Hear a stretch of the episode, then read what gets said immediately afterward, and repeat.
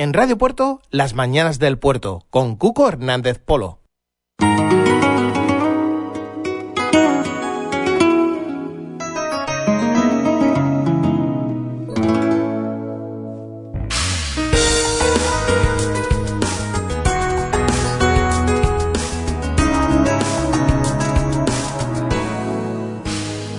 A mis amigos siempre los tengo tan cerca en los momentos de felicidad y de fiesta, a mis amigos yo les voy a confiar las alegrías y las penas de mi vida. A mis amigos yo les canto una canción.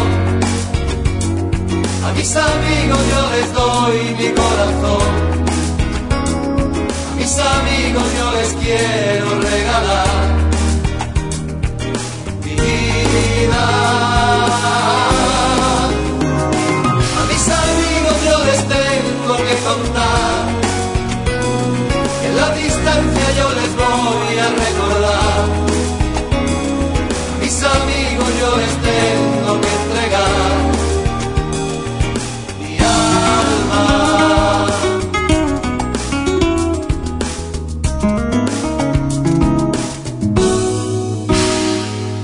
amigos yo les voy a perdonar aquellas cosas. Bueno, bueno, bueno, bueno, pues muy buenos días, señoras y señores. Eh, bienvenidos a las mañanas del puerto. Un, día más aquí en la radio municipal de, de esta maravillosa ciudad, el puerto de Santa María, que ha amanecido hoy más, eh, más helada que nunca. Eh, salía salía como hace casi una hora y media de, casa y todo el, cristal de, del coche era, era, era, hielo. Complicadas temperaturas que ahora marcan eh, a las 10 y 32 en estos momentos, marcan eh, 4 grados, eh, 4 grados centígrados y donde eh, en Sevilla, por ejemplo, están a 4 grados también, pero en Madrid están a menos 4. O sea que la diferencia es abrumal, eh, abrumadora, perdón. Eh, estamos hablando de que han llegado en, Madrid a, menos 7 grados, una, cosa que, que, no se recuerda hace, hace tiempo, incluso aquí tampoco recordaba yo que, que se helaran eh, los parabrisas de los coches con la, con la humedad de, de la noche, ¿no? Pero, pero así ha sido, así se así se han, se han eh, eh, mojado y se han eh, cristalizado todos los, los, los, cristales de los coches aquí esta noche en, en el puerto de, de, Santa María. Es el año de, de las heladas, el año de la pandemia, el año el año de la crisis, el año el año de todo. Parece que, que este año entre 2020 y 2021 va a pasar va a pasar de todo. Pues bueno, como les decía, 10 y 33 de la mañana, un día más, eh, 9 y 33 de la mañana en Canarias y un día más eh, las mañanas del puerto. Eh, pues estamos aquí eh, para contarles y llevarles un ratito lo más agradable posible de entretenimiento a todas a todos los rincones de, de, del mundo donde nos puedan escuchar. Eh, el que se pierda el programa, como siempre decimos, lo puede seguir a través de los podcasts en radiopuerto.fm y, y ahora en vivo y en directo en la 107.8 de la, de la FM. Pues bueno, vamos a, a repasar un poco eh, las noticias y la prensa eh, diaria y, tenemos eh, malas noticias en cuanto a coronavirus, porque eh, Cádiz marca el récord de la pandemia con casi mil casos en un solo día. Hemos pasado de tener muy poquitos casos eh, a, a, a casi mil casos en un solo día. La incidencia se eleva a los 363 casos por 100.000 habitantes, 100 puntos más que el viernes pasado. La tasa de contagios se dispara en San Fernando tras las fiestas y alcanza 435,9. Eh, San Fernando, 36 eh, usuarios contagiados y dos fallecidos eh, en una residencia de Alzheimer. Pues ahí está la noticia. Cádiz se, se mm, desmarca con un nuevo récord de casi mil, mil contagios. Las estadísticas del coronavirus facilitadas de forma diaria por la Junta de Andalucía marcan este lunes el récord de, la pandemia con 952 casos más confirmados eh, por coronavirus en tan solo 24 horas. Las cifras que el domingo apenas hablaban de 66 nuevos afectados en la provincia, este, este lunes, por ayer, eh, vuelan hasta casi los mil, subiendo además de forma considerable la incidencia hasta los 363 casos por 100.000 habitantes, tercera más alta de Andalucía. El viernes pasado, la tasa de los últimos 14 días a nivel provincial se quedaba en 263 casos y hoy se elevan 100 puntos más, entrando de lleno en la tercera ola. Y es que los últimos 14 días de la provincia ha sumado 4.512 casos, el doble de los números de diciembre, y 2.481 en solo 7 días. Cádiz queda en segundo lugar en subida de contagios eh, en este lunes pasado tras Málaga. Una jornada que Andalucía marca también en los números más altos de los últimos dos meses. Ciudades que hasta ahora aguantaban por debajo de los 100 superan los 200, como es el caso de Cádiz Capital, 205 casos por 100.000 habitantes, eh, la línea, cerrada también al completo, sigue su línea ascendente y se sitúa en una tasa de 1.455. Le sigue Trebujena con 811 y San José del Valle con 656.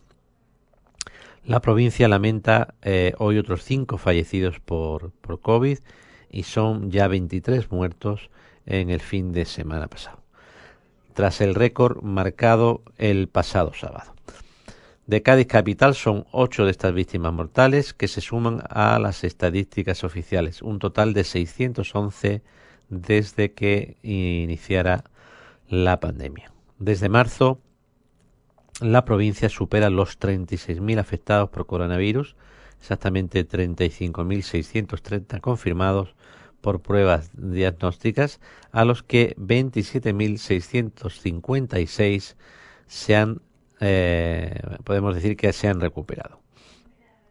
251 personas ingresadas en la provincia. Las restricciones en la provincia se estrenan este lunes con 251 personas ingresadas por coronavirus, de las que 37 están en las unidades de cuidados intensivos. La subida en el número de pacientes es lenta pero constante y Cádiz está ahora como segunda provincia con más hospitalizados tras Málaga, que tiene 271. La provincia, 2.419 personas han necesitado ingresar por, por ser tratada del COVID desde marzo eh, y 267 han pasado por las UCIs. La Consejería de Salud y Familias informa de que actualmente 1.401 pacientes confirmados con COVID-19 permanecen ingresados en los hospitales andaluces, en los 200, el, de los que 245 se encuentran en UBI.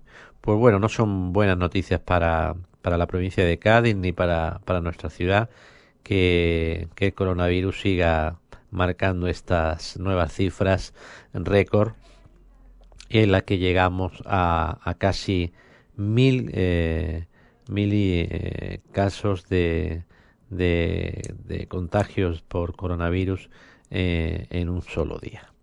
Y seguimos con más noticias. Una muy buena noticia para, para el puerto es que Amazon, el distribuidor más grande del mundo, eh, instalará una planta logística en el puerto. Eh, Germán Beardo explica que se sitúa en el polígono industrial Las Salinas en una nave de casi 12.000 metros cuadrados. El alcalde del puerto de Santa María, Germán Beardo, ha anunciado que Amazon, el gigante del comercio electrónico más importante del mundo, instalará, eh, instalará una de sus plantas logísticas en la localidad. Beardo explica que la planta se situará en el polígono industrial Las Salinas en una nave de casi 12.000 metros cuadrados, dentro de una parcela de más de 41.217 metros cuadrados, convirtiéndose así en una de las más importantes instalaciones logísticas de Andalucía, que se sumará a la importante red de Amazon.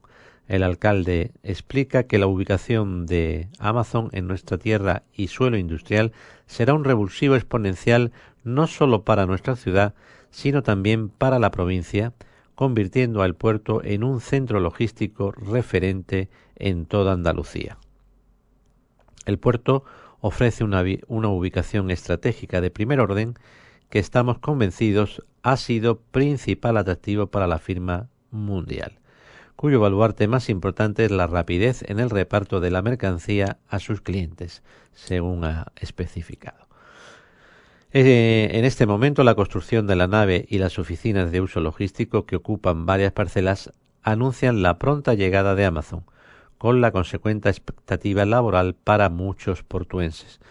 Solo la construcción de la nave y habilitación de la misma supondrá una inversión de más de 6 millones y medio de euros, generando con las obras trabajo directo e indirecto para la ciudad. Se crearán aproximadamente 100 empleos directos y 500 vehículos de reparto, que generarán la mayor operación de la actividad empresarial en los suelos industriales que ha vivido el puerto en décadas. Germán Beardo detalla que Amazon ha comenzado las obras este año 2021, con una previsión de duración de los trabajos de unos 8 a 10 meses. Las instalaciones del puerto contarán además con nueve muelles de descarga para camiones y 43 vehículos de reparto. Eh, es indudable la importancia que la implantación de una empresa como Amazon tiene para nuestra ciudad, señala el primer edil portuense, ya que, además de actuar como locomotora de la actividad económica, en general supondrá la creación de puestos de trabajo. Señala el regidor eh, que si el puerto perdió inversiones de calado para nuestra ciudad que se escaparon a otros lugares de la provincia como IKEA o los shopping, ese tiempo ha terminado y arrancamos el año con una gran noticia histórica que es la llegada del mayor operador logístico.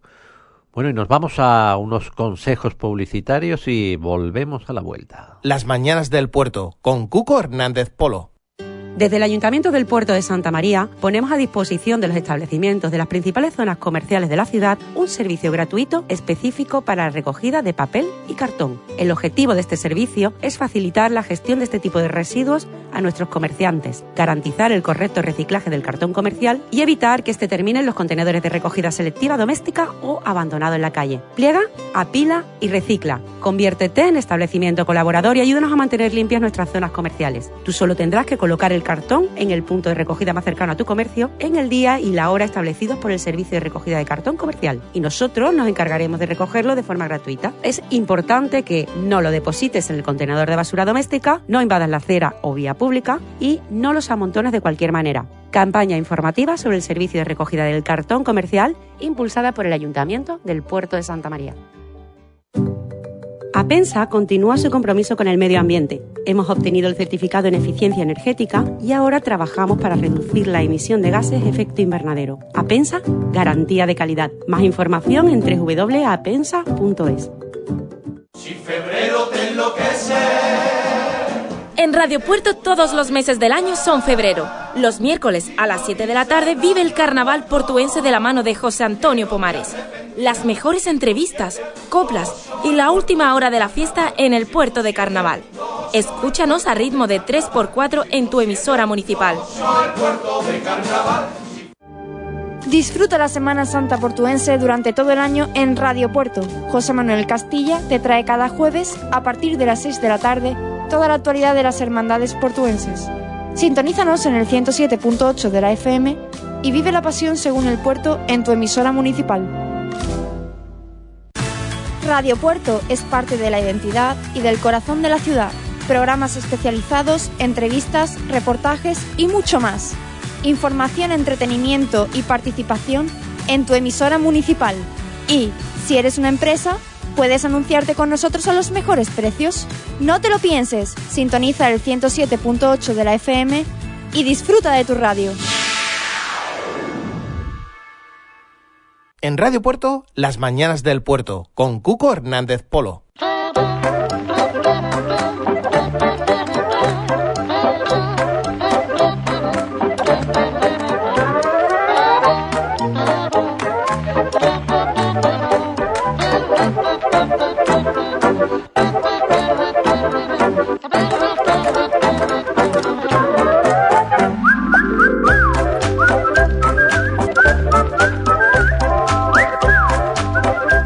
Pues llegamos a las 10.45. Mercedes, ¿qué tal? Buenos días. Eh, tenemos aquí a nuestra compañera Mercedes que está como siempre guapa y esplendorosa, con una sonrisa y eh, para todo el que quiera anunciarse en esta radio municipal, eh, Mercedes Sánchez le atenderá gustosamente y, y le proporcionará las mejores ofertas y tarifas de, del mercado.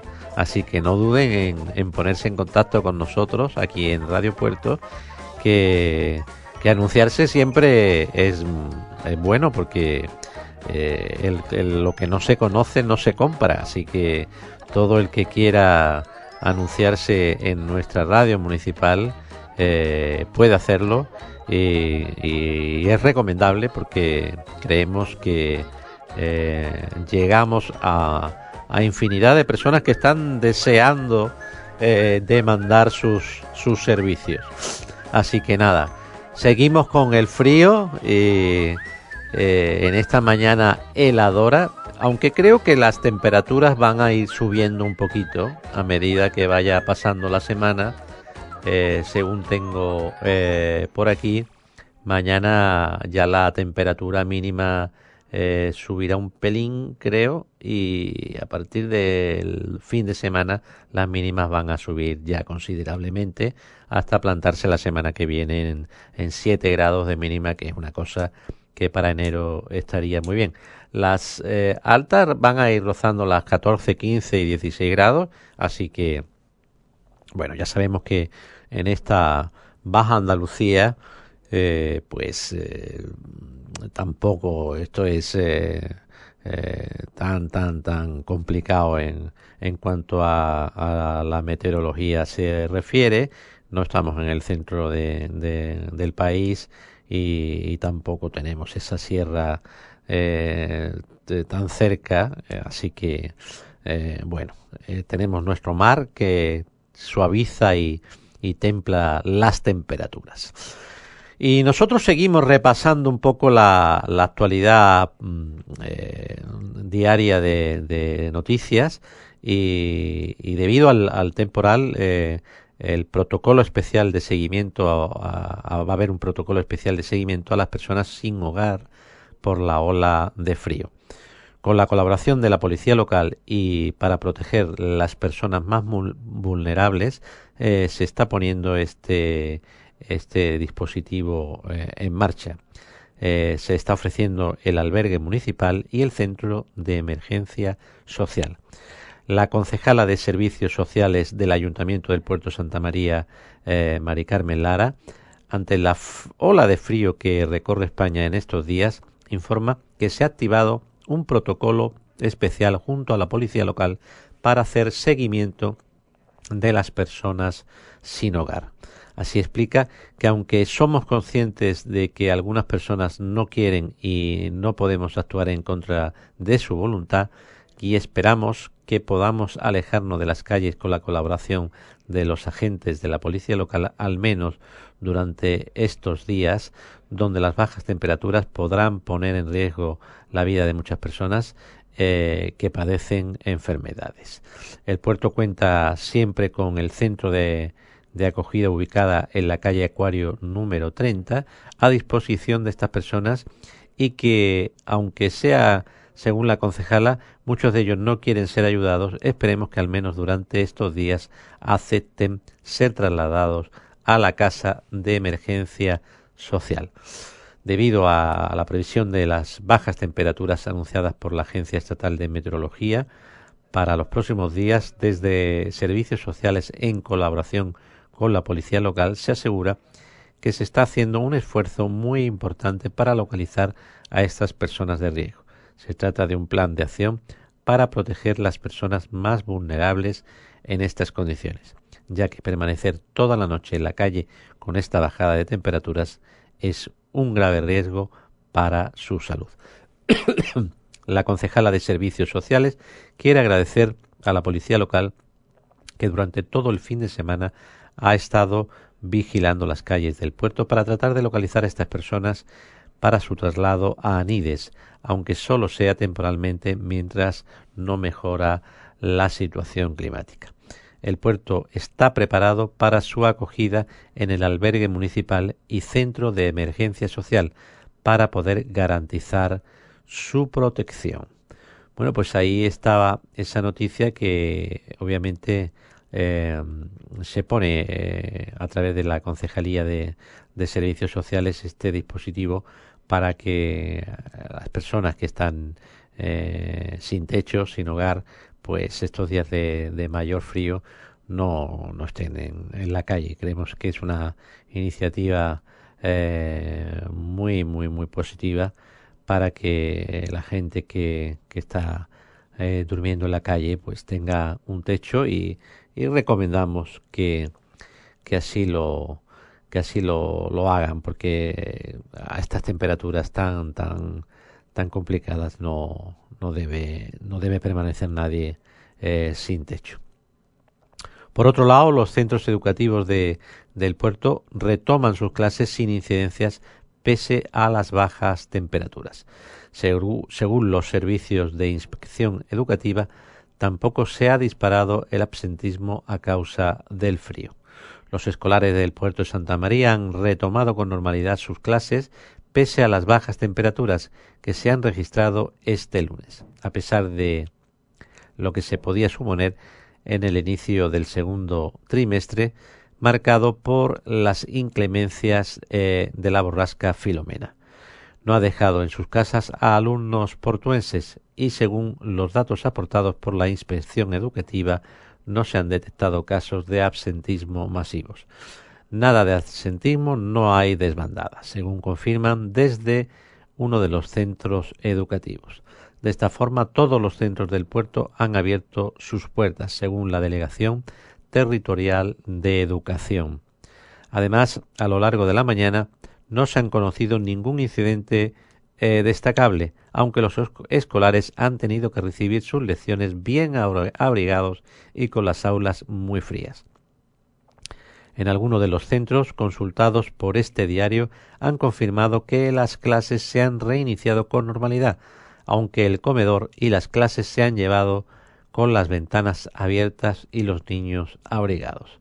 Aunque muchos padres tienen tenían eh, algún temor eh, a posibles contagios por las reuniones familiares que se han producido durante las vacaciones navideñas, finalmente las ganas de reanudar las clases y la rutina se han impuesto. No obstante, se observa en los padres y madres de alumnos que al mismo eh, síntoma optan por dejar al niño en casa y no lo llevan al centro de enseñanza. Lo que vemos es que los padres están bastante concienciados, subrayan algunos docentes. Como es habitual, desde el inicio del curso, la entrada y salida del alumnado se ha realizado de manera escalonada, con los niños a la hora del recreo distribuidos eh, en los ya habituales grupos burbuja que se crearon a principios de curso. Cabe señalar que todos los profesionales de los centros educativos del puerto se hicieron las pruebas COVID el pasado viernes en el Centro Cívico Augusto Tolón, como pasara en el, en el primer trimestre. Bueno, pues ahí quedaba esa noticia que se ha retomado eh, eh, de nuevo el, eh, el curso el, curso escolar el tercer trimestre de el, el, segundo trimestre perdón de, de, de este curso y, y, parece que aunque las temperaturas son bajas los alumnos han retomado con, normalidad por otro lado, se han publicado el listado de autónomos, de autónomos beneficiarios de ayudas al alquiler por el COVID. Se ha resuelto un total de 294 expedientes, de los cuales 115 ya cuentan con luz verde y otros 125 están pendientes de subsanación. El lunes 11 eh, de enero se publicó en el tablón de edictos de la sede electrónica municipal del puerto del Ayuntamiento del Puerto el listado provisional de beneficiarios de la convocatoria municipal de ayudas económicas a empresas por la crisis sanitaria provocada por el COVID-19 para ayudas directas a los autónomos portuenses para el 50% del alquiler de su negocio hasta un límite de 400 euros y con una dotación total de 186.785 euros. El concejal de Desarrollo Económico Javier Bello ha señalado que además de su publicación en el tablón eh, de dictos y web municipal, la propuesta provisional de resolución con los respectivos anexos se ha notificado a todos los solicitantes a través de un correo electrónico.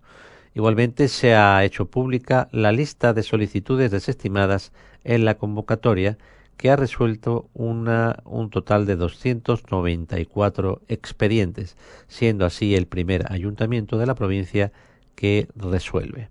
El edil apunta que toda la información sobre la convocatoria de concesiones de ayudas económicas a empresas por la crisis sanitaria por el COVID-19 puede ser consultada a través de eh, la página del ayuntamiento en su sede electrónica. El plazo para presentar la documentación requerida o realizar las alegaciones que se estimen pertinentes permanecerá abierto hasta el próximo 25 de enero. Cabe destacar que el total de expedientes tramitados eh, son 115, eh, de ellos ya cuentan con luz verde, y en la primera resolución al cumplir con todos los requisitos exigidos en la convocatoria y por tanto tendrán hasta el 25 de enero para aportar la documentación requerida. 125 de estos expedientes están pendientes de subsanación, por lo que tendrán la posibilidad de presentar alegaciones que estimen oportunas. Bello apunta que, la mayor parte de las empresas que han sido desestimadas para recibir esta ayuda directa han visto cómo el motivo se basa en no cumplir las obligaciones tributarias con la hacienda local o estatal. Eh, la documentación se presentará en la sede electrónica del ayuntamiento, en la oficina de la ciudadanía con cita previa en la oficina de atención al ciudadano o empresario ubicada en la calle Delta 1 y también pueden llamar al teléfono 956 86 06 77. Y bueno, así casi, casi, casi, casi llegamos a las 10.59 eh, eh, de la mañana y bueno, este ha sido un poco el repaso de las noticias más importantes a nivel local y nos vamos al boletín de las 11 amigos.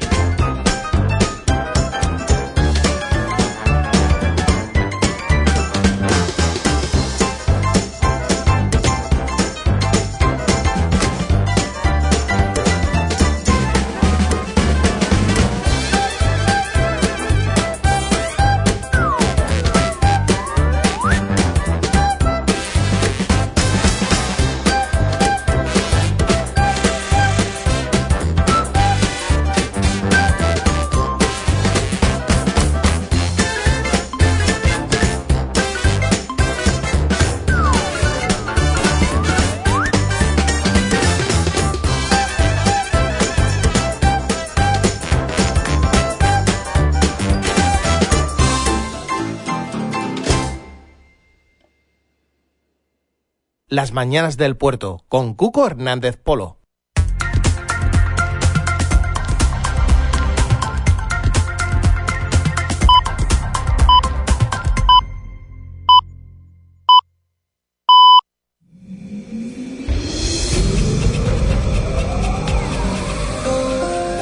Buenos días, son las 11 de la mañana. El alcalde Germán Beardo ha anunciado que Amazon, el gigante del comercio electrónico más importante del mundo, instalará una de sus plantas logísticas en nuestra ciudad. Beardo explica que la planta se situará en el polígono industrial Las Salinas en una nave de casi 12.000 metros cuadrados, dentro de una parcela de más de 41.000, convirtiéndose así en una de las más importantes instalaciones logísticas de Andalucía. El alcalde afirma que la ubicación de Amazon en el puerto será un revulsivo exponencial no solo para nuestra ciudad, sino también para la provincia, convirtiendo el puerto en un centro logístico referente en toda la región. El primer edil se muestra convencido de que la ubicación estratégica de primer orden que ofrece el puerto ha sido el principal atractivo en la decisión de la firma mundial, cuyo baluarte más importante es la rapidez en el reparto de la mercancía a sus clientes, de ubicarse en la ciudad. El alcalde asevera que la construcción de la nave y las oficinas de uso logístico, que ocupan varias parcelas, anuncian la pronta llegada de Amazon con la consecuente expectativa laboral para muchos portuenses, subrayando que solo la construcción y habilitación de la nave supondrá una inversión de más de 6 millones y medio de euros, generando trabajo directo e indirecto. El primer edil indica que la instalación de Amazon en el puerto creará aproximadamente 100 empleos directos. Germán Beardo detalla que Amazon ha comenzado las obras este año con una previsión de duración de 8 o 10 meses. Las instalaciones portuenses contarán además con nueve muelles de descarga para camiones y 43 para vehículos de reparto, además de un aparcamiento para unas 500 furgonetas de reparto, que generarán la mayor operación de actividad empresarial en los suelos industriales que ha vivido el puerto en décadas. El alcalde considera indudable la importancia que la implantación de una empresa como Amazon tiene para nuestra ciudad, considerando que dicha radicación muestra una vez más y con rotunda evidencia, afirma, la seguridad y confianza que aporta el ayuntamiento y el equipo de gobierno a los promotores en su búsqueda de ubicaciones.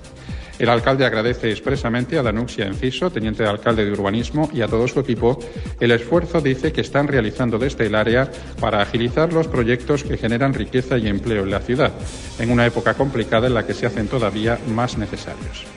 Beardo señala que ha terminado el tiempo en el que el puerto perdió inversiones de calado que se escaparon a otros lugares de la provincia como IKEA o Luz Shopping, subrayando que arrancamos el año con una noticia histórica la llegada del mayor operador logístico del mundo. El puerto sigue presentando unas bajas ratios de coronavirus en comparación con la mayoría de los municipios del entorno. En los últimos 14 días se registran 91 casos, muchos menos que ciudades como Jerez, 970, San Fernando, 414, Cádiz, 238 o Chiclana, 144, por poner algunos ejemplos. La tasa PCR, que mide el número de contagios por cada 100.000 habitantes en los últimos 14 días, se sitúa en 102,9 frente al 219,7, que es la media del Distrito Sanitario Bahía de Cádiz-La Janda, al que el puerto pertenece. La concejal de Servicios Sociales, María del Carmen Lara, informa que ante la ola de frío que estamos padeciendo se ha activado un protocolo especial junto a la policía local para hacer un seguimiento de las personas sin hogar. La Dirección General de Tráfico ha suspendido la campaña que sobre las condiciones de los vehículos tenía previsto desarrollar esta semana. La suspensión se debe al episodio climatológico relacionado con la borrasca Filomena. Y el teniente de alcalde de Desarrollo Económico, Javier Bello, señala que ayer se ha publicado en el tablón de dictos de la sede electrónica municipal del Ayuntamiento el listado provisional de beneficiarios de la convocatoria municipal de ayudas económicas a empresas por la crisis sanitaria provocada por el COVID-19. Ayudas directas a los autónomos portuenses para el 50% del alquiler de su negocio hasta un límite de 400 euros y con una dotación total de 186.785 euros. Bello señala que además de su publicación en el tablón de dictos y web municipal, la propuesta provisional de resolución con los respectivos anexos se le ha notificado a todos los solicitantes a través de un correo electrónico. En Radio Puerto, las mañanas del puerto, con Cuco Hernández Polo. Desde el Ayuntamiento del Puerto de Santa María ponemos a disposición de los establecimientos de las principales zonas comerciales de la ciudad un servicio gratuito específico para la recogida de papel y cartón. El objetivo de este servicio es facilitar la gestión de este tipo de residuos a nuestros comerciantes, garantizar el correcto reciclaje del cartón comercial y evitar que este termine en los contenedores de recogida selectiva doméstica o abandonado en la calle. Pliega, apila y recicla. Conviértete en establecimiento colaborador y ayúdanos a mantener limpias nuestras zonas comerciales. Tú solo tendrás que colocar el cartón en el punto de recogida más cercano a tu comercio en el día y la hora establecidos por el servicio de recogida de cartón comercial y nosotros nos encargaremos de recogerlo de forma gratuita. Es importante que no lo deposites en el contenedor de basura doméstica, no invadas la acera o vía pública y no los amontones de cualquier manera. Campaña informativa sobre el servicio de recogida del cartón comercial impulsada por el Ayuntamiento del Puerto de Santa María. Nuevas normas para la atención presencial de clientes en APEMSA para cualquier gestión, incluidos los pagos, es necesario solicitar cita previa en el teléfono gratuito del agua 900-494-100 o en la web www.apemsa.es. Será obligatorio el uso de mascarilla. Todos los sábados a mediodía tienes una cita con el séptimo arte en Radio Puerto. Jesús Almendros presenta El Puerto es de Cine un espacio para los más cinéfilos. Bandas sonoras, entrevistas y la cartelera de estrenos comentada por los mejores especialistas. Tienes reservada tu butaca en el 107.8 de la FM y en radiopuerto.fm.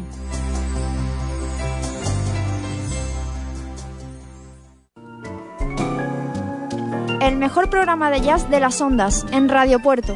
El Puerto del Jazz los sábados a las 8 de la tarde con José Luis Caucelo llega hasta el alma de esta música de la mano de sus grandes maestros. Disfruta del mejor jazz todos los sábados en el 107.8 de la FM y en radiopuerto.fm. Las mañanas del puerto con Cuco Hernández Polo.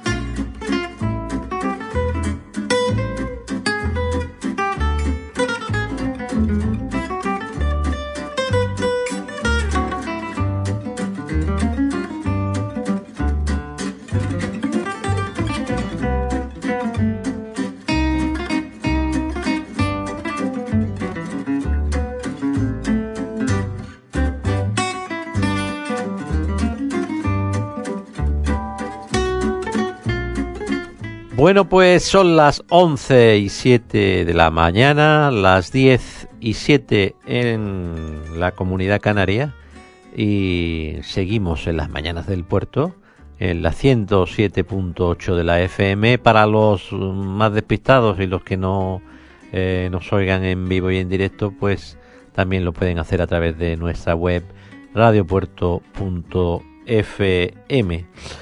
Y, bueno, seguimos con estos fríos eh, heladores que no estamos acostumbrados, y menos en esta, en esta tierra de la Baja Andalucía. Pero, pero bueno, lo que toca y lo que nos ha traído esta eh, borrasca eh, filomena. Así que nada, eh, abríguense, cuídense, porque también, como hemos comentado antes, el, el, las cifras al alza de, del coronavirus están totalmente disparatadas. Así que hay que protegerse e intentar salir lo menos posible de casa si, si no es eh, de absoluta necesidad. Y bueno, tenemos eh, eh, al otro lado de, del teléfono a un colaborador que, que ha sido parte de esta casa durante muchos años y que eh, sabe más de moda que, que nadie. Nuestro querido amigo Charlie Rodríguez, buenos días. Buenos días, Cuco, y buenos días a todos. De verdad, es un placer volver a estar en, en las ondas de, de, Radio Puerto y sobre todo en tu programa, Cuco, las mañanas del puerto. De verdad, te felicito y seguro que estás haciendo un trabajo brutal, como siempre, como siempre haces. Pues sí, decías bien, ¿eh? Ya hace algunos años eh, tuve un, programa de moda en, en Radio Puerto que, que además me, encantaba. Yo era la época en la que vivía en el puerto de Santa María y se llamaba Puerto Style. Eh, ahora eh, hay un programa de moda también fantástico, eh, que no lo olviden los oyentes, que es de, la, de moda y a lo loco, con Gloria Calleanta, que he tenido también la suerte de, de estar alguna vez en, en los estudios de, de, Radio Porto con ella. Pero de verdad, feliz año también a todos los oyentes y a ti, Cuco. gracias siempre por contar, por contar conmigo, por estar pendiente eh, de mí también. Bueno, ¿dónde andas ahora? Porque tú estuviste viviendo en el puerto y te has ido a la provincia vecina de, de Málaga, pero, pero, no, pero, estás, eh, ¿dónde estás? ¿En, en, Torremolino, Marbella?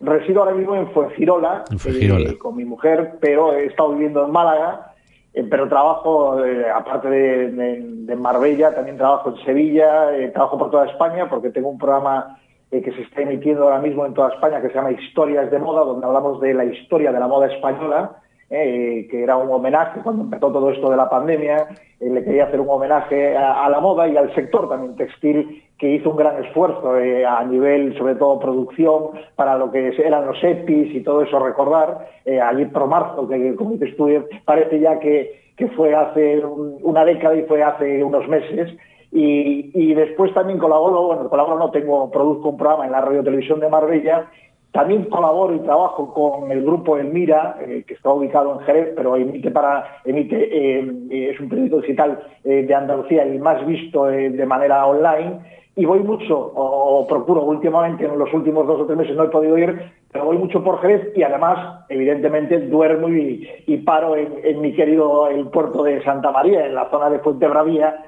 donde pues allí vive y reside mi querida hermana Ninoska, eh, ya que su marido pues es es un, un mando de, de, la Armada Española. Y, y, nada, sigo, sigo muy en contacto con el puerto, de todo, de cómo está evolucionando el propio puerto, el puerto que creo que está eh, fantástico y con ganas de volver, con ganas sobre todo, Cuco, de estar contigo en el estudio. Eso es lo que más ganas tengo. Bueno, pues, Pero, eh, este, hay que hay que hay que hacerlo realidad o sea que no te no te escapes no, no me escapo sí que es verdad que tengo una agenda últimamente bastante liada eh, gracias a Dios no pero pero bueno eh, procuro siempre estar en el de verdad yo eh, no es por porque estemos ahora en, en las ondas en, en, Radio Puerto yo, yo adoro el puerto de Santa María o mm. sea no yo he vivido allí eh, me gustaría volver a vivir allí. En, el caso del mío, yo vivía en la zona de Vista Hermosa, pero el puerto en general es, maravilloso. Y, siempre que voy, siempre que veo imágenes eh, del puerto en, televisión o en, las redes y tal, eh, de verdad me entra como una especie de escalofrío. Yo fui, fuimos, bueno, mi mujer y yo muy felices en el puerto de Santa María eh, esa luz que tiene el puerto, bueno, el puerto Serri, las redes, Fuente Bravía, yo qué sé, para mí es hablar del puerto es hablar como de una segunda, tercera casa. Yo soy, no sé si lo hemos comentado, yo soy gallego, soy de Pontevedra capital, pero llevo muchos años fuera, sobre todo aquí en, en el sur, pero de las zonas, y mira que yo soy un apasionado de la Costa del Sol también, pero de las zonas que más me gusta de, de España y conozco bastante bien España, he vivido, creo que fueron, han sido en 14 o 15 ciudades españolas, eh, es el puerto de Santa María. De verdad, es una ciudad y su gente, eh, de verdad, esa alegría que hay eh, en los veranos del puerto, de verdad, te veo, siempre, te con pasión. te veo buen, que te veo buen embajador del, de, de, nuestro puerto Santa María. ¿eh? ya, ya lo digo, Cuco, no es por hacerle la pelota a los oyentes, a los portugueses, eh, ni a ti, pero eh, eh, yo siempre que hablo del puerto Santa María, siempre hablo con auténtica pasión. Con auténtica, lo sabe la gente que me, que me rodea, o la gente cuando me voy a Galicia, cuando voy a, a mi Pontevedra natal, a mi ciudad natal, o a Vigo, que donde suelo dormir allí en la casa de, mi suegro, en, la zona de Obao, eh, pero siempre, siempre que, hablo del puerto de Santa María, hablo en general con auténtica devoción y, pasión. Para mí es una, una ciudad que me, que me inspira, que me inspira. De verdad, cuando yo llego, por ejemplo, de Jerez, que llego de, eh, o, voy a Jerez y vuelvo hacia el puerto, cuando llego por aquel alto y veo todo ese, ese se ve todo Cádiz, también se ve toda la bahía, eh, es como si me entraran unos escalofríos, como, como para mí algo, daros cuenta que hay que darse cuenta de que el gallego tiene en general, bueno, los, que somos viajados, pues no tenemos una opción, una noción un poquito más amplia ¿no? de, de la geografía, pero el gallego siempre está acompañado de montañas, mar, eh, todo un poco muy, muy mezclado, ¿no? los, los pueblos, y cuando ves esa, esa llanura o, ese paisaje eh, eterno que tiene el puerto, es, eh, con ese Atlántico ahí, es, es de verdad, es, algo único, único, y yo por eso creo que, el puerto es una ciudad que tiene que volver a, a revivir esa potencia que tenía antaño y que yo creo que está volviendo a retomar eh, desde hace algunos años. yo creo que se lo merece el puerto, y no todas las, las ciudades eh, y sobre todo costeras de Andalucía, tienen una ubicación tan exclusiva, ya que yo, por ejemplo, viví en la bahía de, Santander, eh, y era, es hermosa, además vivíamos en un ático donde veíamos toda la bahía, veíamos incluso al final, al fondo casi el Somo, que es una zona espectacular de España, pues la bahía de, Cádiz, la bahía de donde está ubicado el, puerto, esas vistas que tiene desde Sherry, por, por ejemplo, son brutales. Mm. De verdad, son pasionales, brutales. Pasear por Vista Hermosa, por toda la organización, bueno, ¿qué te voy a contar a ti? Pero es, es algo, algo fantástico. Por eso siempre, siempre que puedo, evidentemente siempre que voy por trabajo a Sevilla, a la escuela de reporteros, donde imparto clases de vestuario de televisión, o cuando voy a Elmira, a Jerez, siempre eh, duermo en, el puerto de Santa María. Siempre dormimos ahí en Fuente Bravía, además mi hermana tiene una casa, bueno, un ático y unas vistas espectaculares de, toda la bahía. Es de verdad devoción, ¿eh? Devoción. Qué maravilla que hables así también del puerto. Eso, eso nos, nos, eh, nos hace felices a toda la gente que, que, vivimos aquí y que, y que sentimos el puerto así como tal como, como lo, lo estás describiendo tú, ¿no? Sí, yo creo que además hay que trabajar en ese sentido de que, de que el porque tiene potencial, o sea, porque si dijéramos que no hay un potencial, que no hay dónde sacar, pues que lo hay.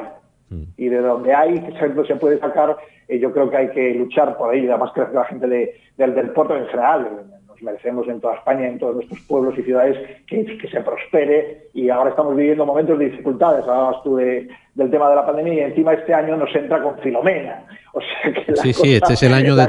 Pasa todo, este año pasa todo nos pasa, nos pasa de todo, pero hay que tener siempre esperanza. Ya el año pasado fue un año que, entró muy bien, el 2020 en general, en todos los sectores íbamos muy bien, enriqueciéndonos, estábamos eh, creciendo y de repente boom, ¿no? Y, ahora pues eh, este año yo creo que puede ser ese año otra vez de repunte, aunque sí que hay que ser realistas y saber que eh, esto no se recupera en dos días. La economía no, y sobre todo la española, y lo sabemos muy bien en el sur, que vive mucho de esa economía turística eh, no se recupera en dos días, ¿vale? Y también otros sectores como el de la moda, que, eh, que es eh, mi sector, no solo se han visto perjudicados, no a lo mejor tanto la venta online, que está cogiendo ya ese ritmo que iba a coger por necesidades de, cómo llega ahora mismo el producto al, al comprador final, pero sí, por ejemplo, los pequeños comercios.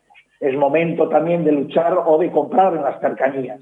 ¿Vale? De, pues eso, ayudarnos los unos a los otros, sobre todo en los entornos donde vivimos. El, que vive en el puerto, pues que intente comprar o procurar gastar, consumir, cuando lo haga, eh, si puede, en el pequeño comercio, que además que el pequeño comercio, yo he entrevistado algunas, eh, en, el programa que tenemos del Puerto Style, entrevistamos a algunos comerciantes relacionados evidentemente con todo el sector moda e imagen, un buen comercio en el puerto, siempre todas las ciudades son mejorables en todos los sentidos, pero eh, había un buen comercio y ese comercio hay que defenderlo porque esos pequeños comerciantes, eh, al fin y al cabo, eh, el, pequeño y mediano comerciante, mediana empresa, es la que da trabajo en España, no son las grandes multinacionales, sino también son la mayoría de las grandes, de las pequeñas empresas son las que dan trabajo en España. Entonces es el momento ese de ser solidarios con los que tenemos alrededor, que además España, por historia, siempre ha sido muy solidaria, no es una cosa que yo me invente, sino que siempre ha sido muy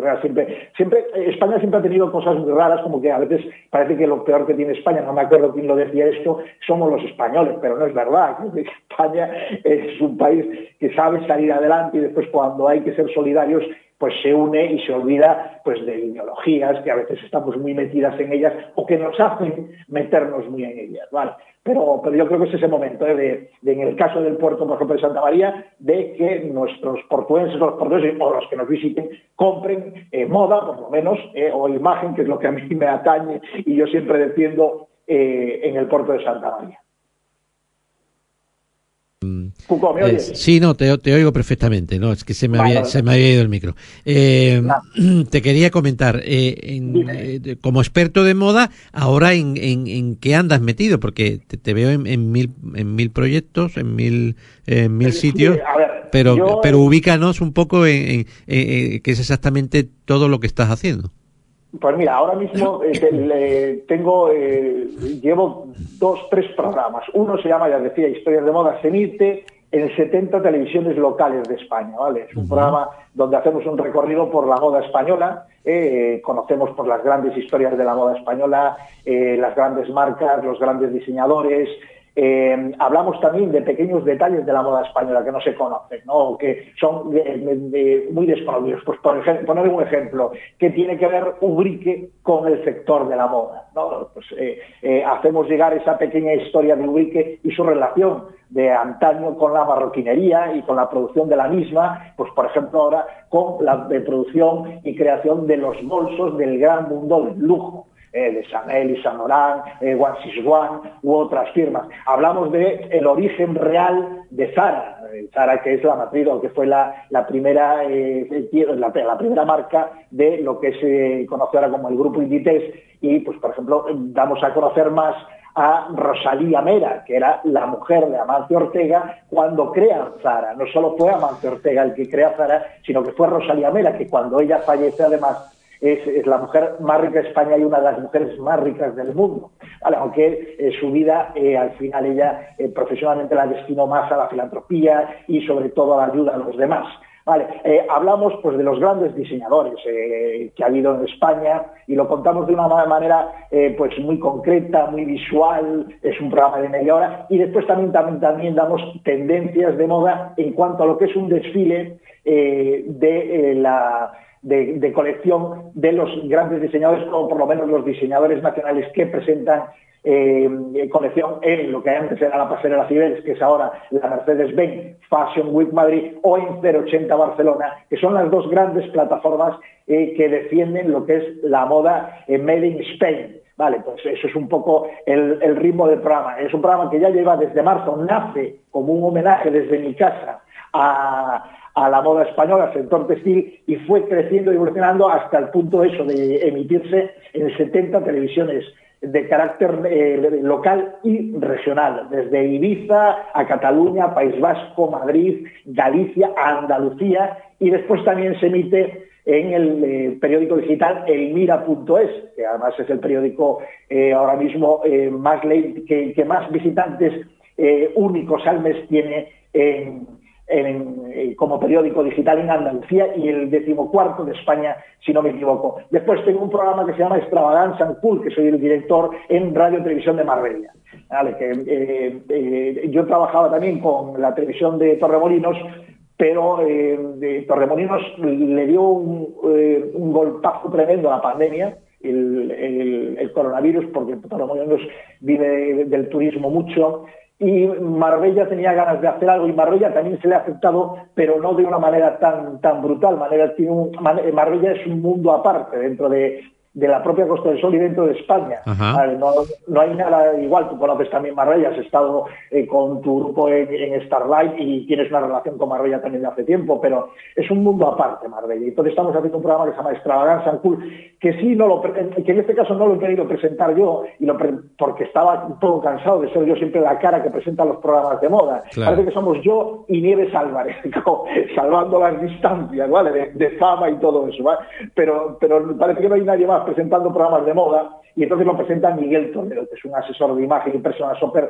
que tiene una imagen muy maravillosa. Él es de ronda, rondeño, pero vive en Marbella desde hace 25 años. En Marbella hay mucho rondeño, mucha gente de, ronda, y, hacemos un programa eh, fantástico con María Volgareva, una extra eh, fantástica, también eh, una rusa que tiene pues casi 50.000 followers en Instagram y que nos habla del lujo. bueno, tenemos una serie de secciones y funciona muy bien, el programa está funcionando muy bien. Y después también imparto clases en, la Escuela de Reporteros de Andalucía en Sevilla y en Jerez eh, tengo eh, Miramoda, que es un, programa que ahora lo hemos tenido que parar por el tema de, la pandemia. Y también he empezado a colaborar con, Diario 26 de Argentina, de Buenos Aires, un grupo de comunicación bastante grande argentino, donde pues hablo un poco de la moda global del mundo, ¿no? de, cómo está evolucionando, sin olvidarme evidentemente de esa parte más eh, latina, ¿vale? de Sudamérica, España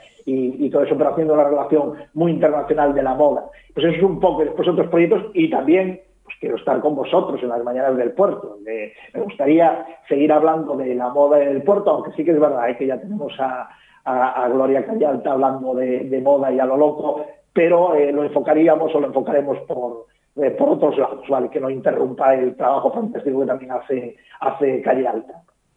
Bueno, pues te, veo, te veo que no paras, te veo que no paras. ¿eh? pero, pasa una cosa, Cucu, también que hay que ser realistas. Hoy en día, y esto me pasa mucho con, con gente eh, con gente nueva con la que trabajo, hoy, a ver, hoy en día para facturar lo que se facturaba hace 15 o 20 años, hay que hacer a lo mejor cinco veces más. Claro. Entonces, pues eh, no, no, queda más remedio. Y mucha gente... Yo estoy haciendo radio y soy cantante, fíjate. y, no, es un grupo cualquiera el tuyo. Quiero decir que estas cosas son así. Bueno, ya haces también televisión, pero tú también eres, de, con perdón, la hora y todo, eres un culo inquieto. Vale, pero esto a veces le falta esta dinámica de ser profesionales inquietos y que hay que currárselo mucho y hay que buscarse mucho la vida. Le falta a veces ese espíritu a mucha gente joven, con la que empiezas y parece que lo quiere todo hecho y no quiere pasar por esta criba de que hay que hacer muchas cosas para llegar a algo, o a lo mejor para no llegar a nada, pero por lo menos hacerlas, ¿no? Y, y lo veo con jóvenes profesionales que dicen, uff, ya llevo un mes aquí y no me veo futuro y tiene 20 años. Pues anda que no le queda, no le queda camino, ¿eh?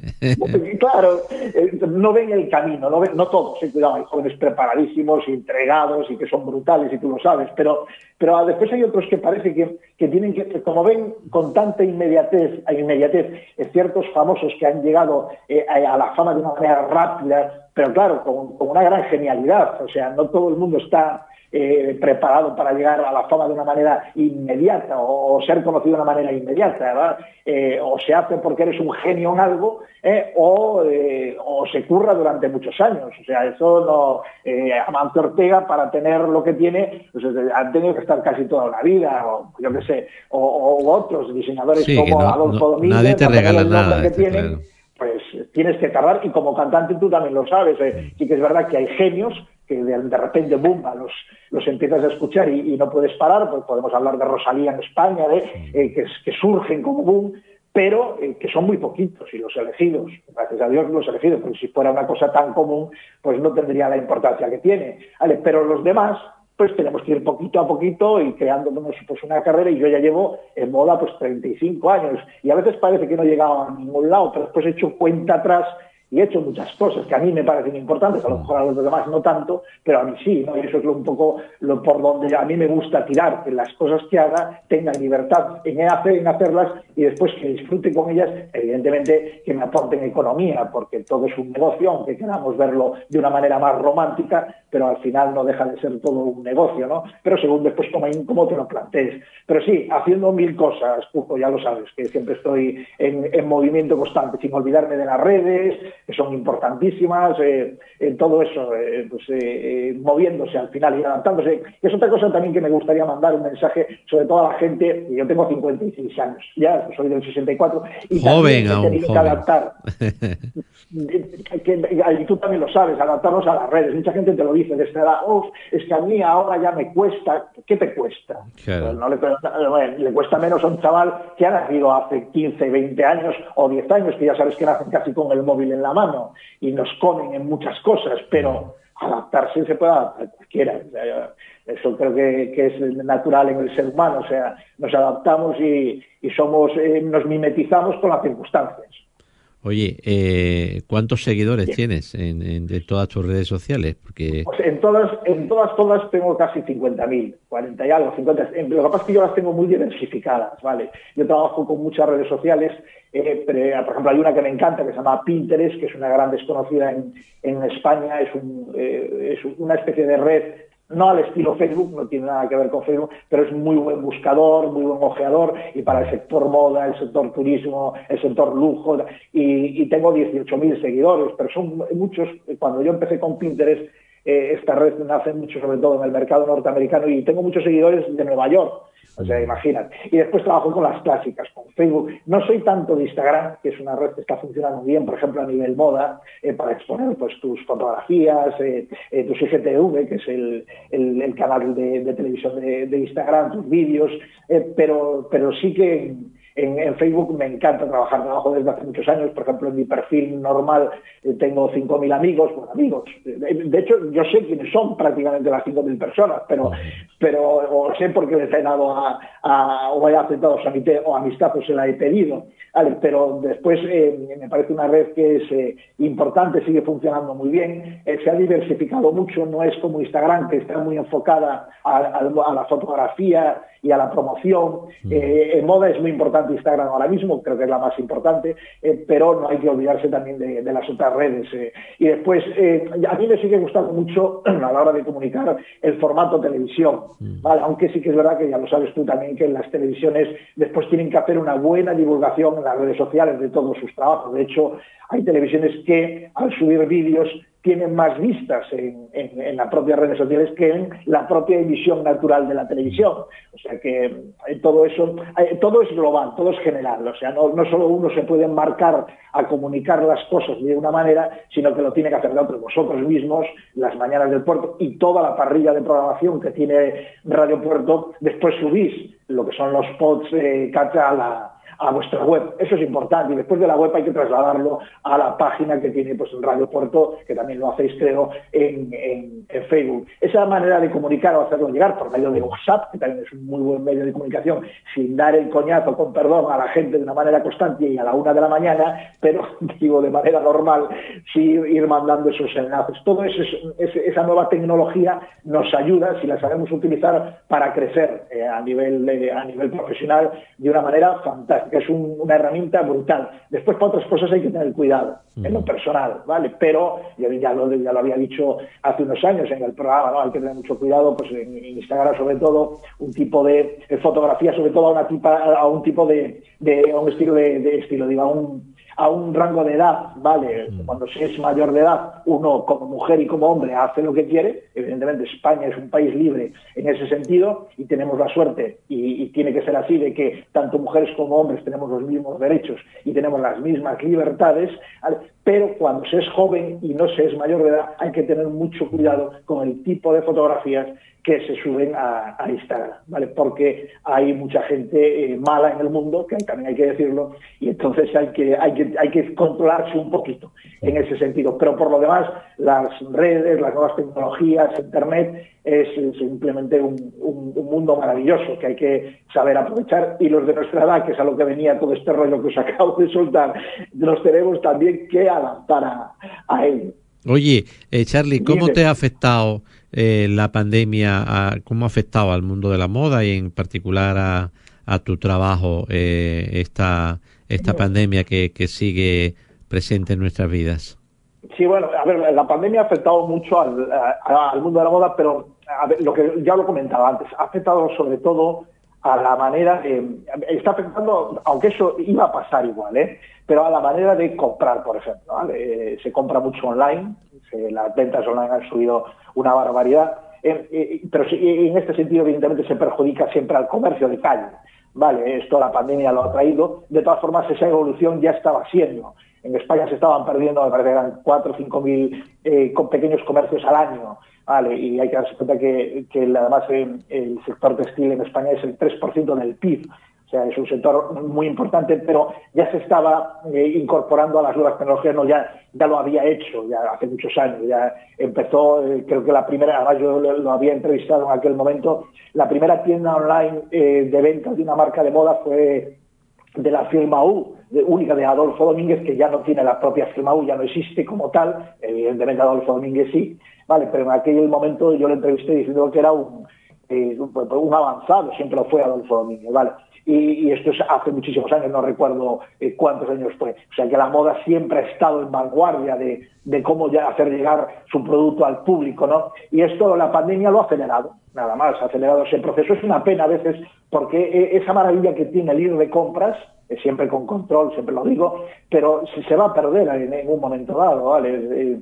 Ese, ritual, como se ha perdido mucho ese ritual de ir al cine, eh, u otros rituales que las nuevas tecnologías lo que hacen es eh, eh, bueno pues ganar en unas cosas y perjudicar en otras evidentemente. Pero eso es la evolución natural de, del ser humano. Vamos evolucionando y, y, nos tenemos que ir lo que decía antes adaptando. Y la pandemia todo esto lo ha ido acelerando. En mi trabajo como tal por ejemplo a mí me ha beneficiado por desgracia la pandemia. Digo por desgracia porque no me gusta eh, que, que, por la desgracia de otros, no la desgracia de otros, sino las muertes que ha habido eh, y la propia pandemia, eh, yo haya sacado otra serie de productos, porque claro, ahora se necesita más entretenimiento y con unas cosas pues han salido otras. Y después en el trabajo normal, pues eh, nosotros, eh, por ejemplo, las grabaciones, eh, mantenemos todo lo que son las medidas de seguridad sanitarias, mascarillas, eh, geles, distancias y, y, procuramos grabar lo mínimo posible. Quiero decir,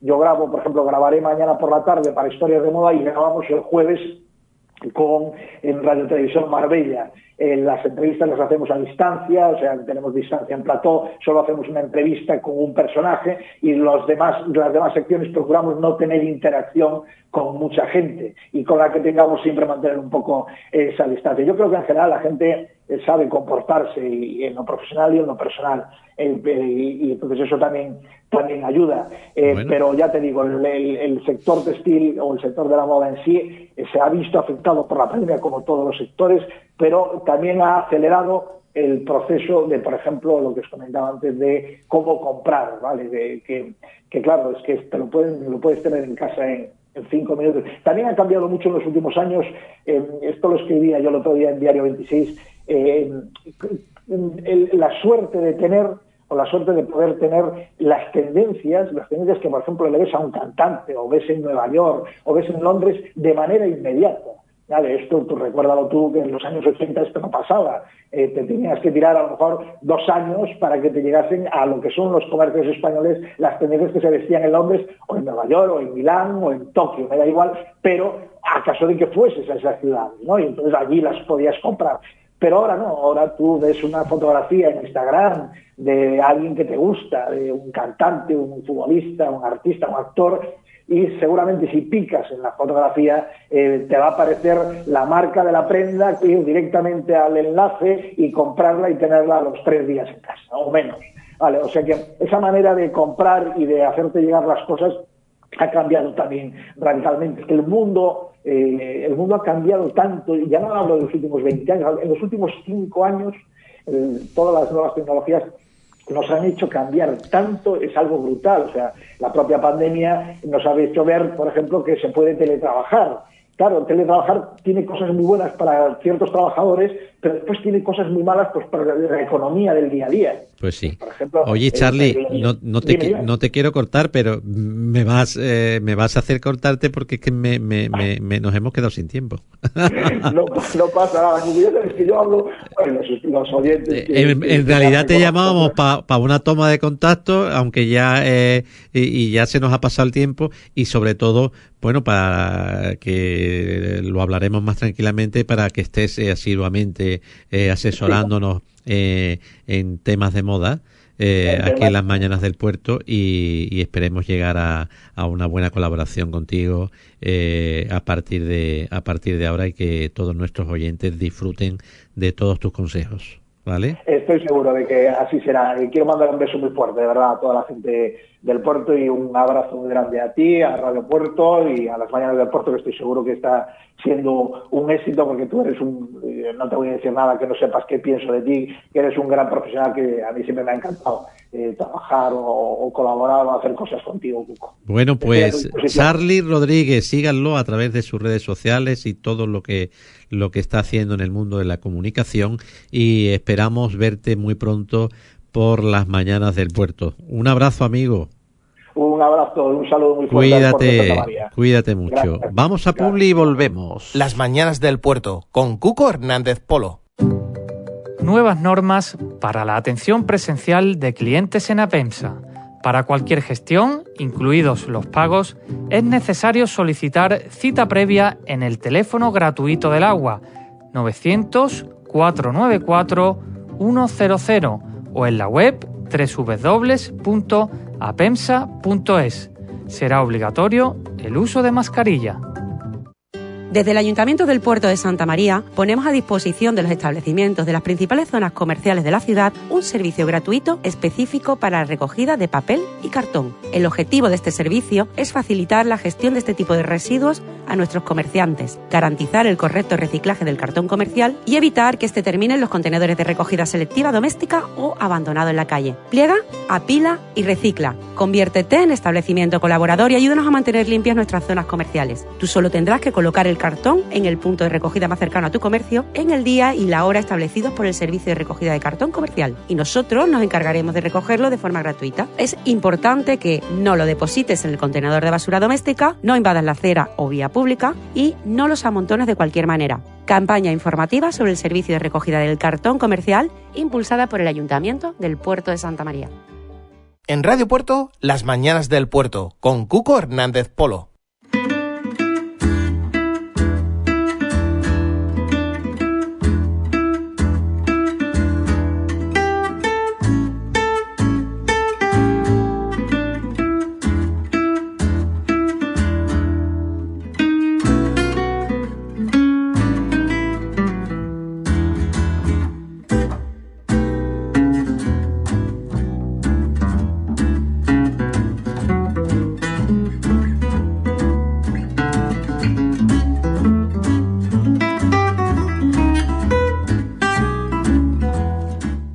11 y 40 de la mañana, eh, la mañana está que vuela, fría pero, pero que vuela, que vuela, que vuela y que se nos echa el tiempo encima y que, y que tenemos más invitados y más amigos, eh, en este caso amiga, eh, de, al otro lado de, del, teléfono, porque como saben, poca gente nos visita últimamente los estudios de Radio Puerto debido a, a la pandemia.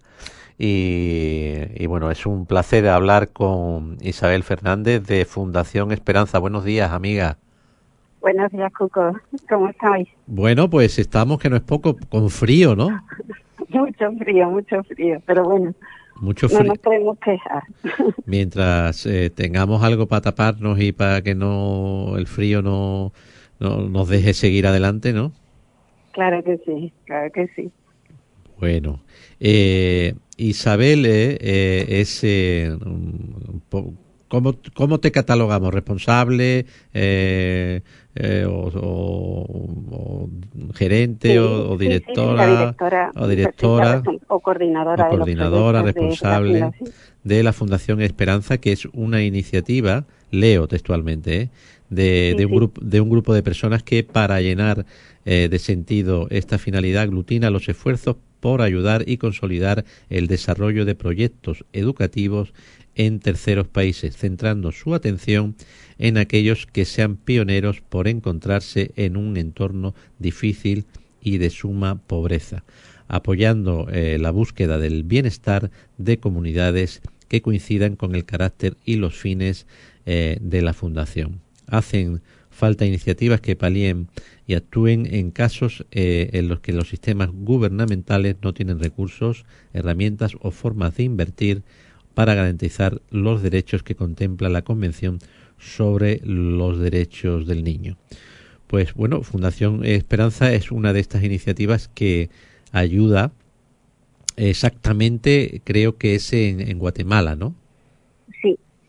También trabajamos en otros países, pero el inicio del proyecto pues salió en, Guatemala y el trabajo más importante lo realizamos en Guatemala, pero sí trabajamos también en Nicaragua, en Bolivia, en, algunos países de África, Guinea y todo estuvimos trabajando. Ahora ya solo trabajamos en Togo, pero bueno, que el principal es Guatemala, efectivamente.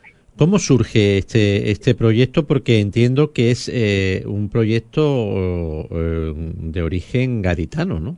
Sí, sí, sí. Pues la verdad es que es muy bonito los inicios, porque un grupo de universitarios eh, pues quiso hacer voluntariado, se fue a, a, con a Guatemala y estuvo trabajando con una iniciativa que llevaba otra ONG de, de Cádiz. Sí. Y mm, entra en contacto allí, una vez que están allí, entran en contacto con una persona que era la, un sacerdote que trabajaba en el basurero de Cobán. Ajá. Y eh, pues los niños y las familias vivían de lo que se recogía, recogían con sus manos eh, en la basura, el plástico, los cartones, las latas, en unas condiciones que, que, na- que eran como, la verdad, un poco inhumanas, ¿no? Y eh, pues eso produce un cambio así muy fuerte en estas personas. Durante los días que están allí, eh, empiezan a pensar, pues, lo que cada uno hubiera pensado si estuviéramos en esas circunstancias, ¿no? que somos unos afortunados, que tenemos muchísimas oportunidades y que no lo valoramos y que hay que hacer algo para que para poder ayudar. Y cuando regresan, pues se ponen en contacto con otros amigos y deciden poner esta fundación en marcha. Porque la idea que tenían en la cabeza es, bueno, es verdad, yo no puedo cambiar el mundo, eso Claro. está claro, ¿no? Somos muy poquita cosa, pero sí puedo cambiar la realidad de una persona o de una familia, o puedo hacer algo, siempre puedo hacer algo. Hay una frase que a mí en lo personal me encanta, que es de la Madre Teresa de Calcuta, que creo que es un- yo creo que nadie puede discutirle que es una persona que vivió según sus creencias, ¿no? Sus Claro. principios. Y, y es esta que dice, nunca estés tan ocupado como para no pensar en los demás. Pues yo creo que eso es el mensaje que ellos quisieron transmitirnos, ¿no? A través de la fundación. Que siempre, siempre, siempre cualquier persona, sea mayor, joven, tenga unas oportunidades, tenga otras, esté en unas circunstancias, esté en otras, siempre puede hacer algo por el otro. Y yo creo que en estos momentos de COVID y de todo, está bien que lo recordemos porque porque hay mucha gente que, que ha sido afectada, ¿no? O está siendo afectada. Pero bueno, ese es el inicio, la verdad que es bonito, pienso que es bonito. eh, fundamentalmente, eh, ¿cuáles son las eh, eh, las actividades que, que realiza Fundación Esperanza y cómo las desarrolláis? Porque entiendo que es complicado financiar todos estos Bastante. proyectos, ¿no? Bastante, bastante. A ver, pues trabajamos en dos campos, ¿no? En, en terreno, por así decirlo, o sea, en los países, realizando proyectos. Nosotros nos hemos centrado en dos necesidades básicas, que es la salud y la educación. Son proyectos educativos y proyectos de salud. O sea, se trata de facilitar a esas personas, vuelvo a repetir, que son las personas que trabajan en un basurero, en un entorno como el que os decía al principio, Ajá. eh, facilitarles el acceso a la educación a los niños y el facilitarles una atención primaria a las madres, a los niños y a los ancianos. Eh, por ejemplo, el año pasado, en el 2019, sí, eh, 2019-2020, ¿vale? Pues construimos una pequeña clínica que atendía a las poblaciones de ocho, como, como ocho pequeños municipios, ¿vale? Este, en el 2020, Ajá. que a pesar del COVID y de todas las circunstancias, pues nos centramos en proyectos de educación y construimos unas, eh, me parece que fueron como tres aulas de primaria y una de secundaria. Ya. Eh, eso en terreno. ¿Cómo se consigue el- es poder hacer esto? Pues por, por dos medios, ¿no? Uno es las subvenciones que otorgan los, las instituciones públicas, ayuntamientos, diputaciones o lo que sea, concurriendo como cualquier otro ONG a las convocatorias de subvenciones y fundamentalmente, aunque parezca mentira, fundamentalmente gracias a la implicación de muchas personas, o sea que mm, pueden ser empresas, pueden ser personales, particulares, mm, ¿no? Pero en definitiva, en definitiva son aportes personales, ¿no? Veo, Aquí comento, aquí comento, perdona, que- perdona que te interrumpo. Eh, por ejemplo, quiero comentar un- un- una iniciativa de un gaditano, de otro gaditano que se implicó mucho, eh, que era es arquitecto y él de su propia iniciativa pues promovió una serie de eventos que el año pasado por supuesto no se pudieron realizar pero que ayudaron pues a esos dos eventos ayudaron a equipar una farmacia en Venezuela y un hospital que atiende a 400 enfermos. Vaya. O sea que Está bien, ¿no? e- es, es bonito pensarlo, ¿no? Lo que puede lograr Mm. una persona. Veo en, en vuestra en vuestra página web que, que una de las formas de colaborar pone con tu aportación combatimos la desnutrición por 20 euros eh, eh, se combate a 10 niños reciben eh, la suplementación nutritiva durante un mes. Por 30 Efectivamente. por 30 euros el desayuno y el almuerzo a 30 niños reciben desayuno y almuerzo por 50 euros, bolsas de alimento a 10 familias del basurero de Cobán reciben bolsas de alimentos para un mes. Eh, y luego, por ejemplo, le capacitamos para el futuro eh, a mujeres y jóvenes por 15 euros al mes durante seis meses, que es donde se financia un curso completo de capacitación técnica en actividad productiva. Eh, la duración del curso es de seis meses, donde reciben un certificado de capacitación. Luego la salud, que también eh, mejoráis la salud de, de, de mucha gente eh, por 10 euros. eh, limpieza y diagnóstico de un paciente en cuanto a la salud eh, bucal. Bucal. Eh, en 15 con, por 15 euros eh, medicinas para una familia durante un mes. Por 20 euros vacunas por, para 10 niños serían vacunados por, por 20 euros. Eh, agua, que también es importante el agua, pues por 20 euros también tres centros de salud durante un mes. Eh, visitas al médico, cinco familias atendidas por, por, por 20 euros y transporte en desplazamiento a cinco pacientes al hospital por 25 euros. Aquí hay unas maneras eh, Concretas. concretas y, y, y- y muy eh, ilustrativas de, de aportaciones con muy poco, pero que se pueden hacer grandes cosas, ¿no? Totalmente. Otra otra manera, perdón, que, que también se puede ayudar, ¿no? Y que es el otro campo de trabajo nuestro es aquí en España. Ajá. Y en España lo que nos dedicamos sobre todo es a concienciar a la gente más joven, ya sean de, en primaria o secundaria, pues a que hagan un ejercicio de su libertad eh, de manera que ésta la empleen para hacer algo bueno, ¿no? Siempre. Y lo- que otras personas pueden decir, transmitirles valores positivos, pues nosotros nos dedicamos a través de actividades de sensibilización en colegios, en, en centros, en SEIS o en IES, ¿no?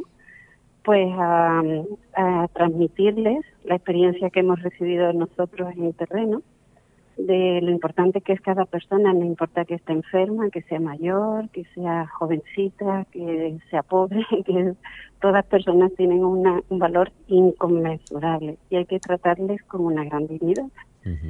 Y en eso también, pues en ese tipo de actividades la gente también puede colaborar a- haciéndose voluntario.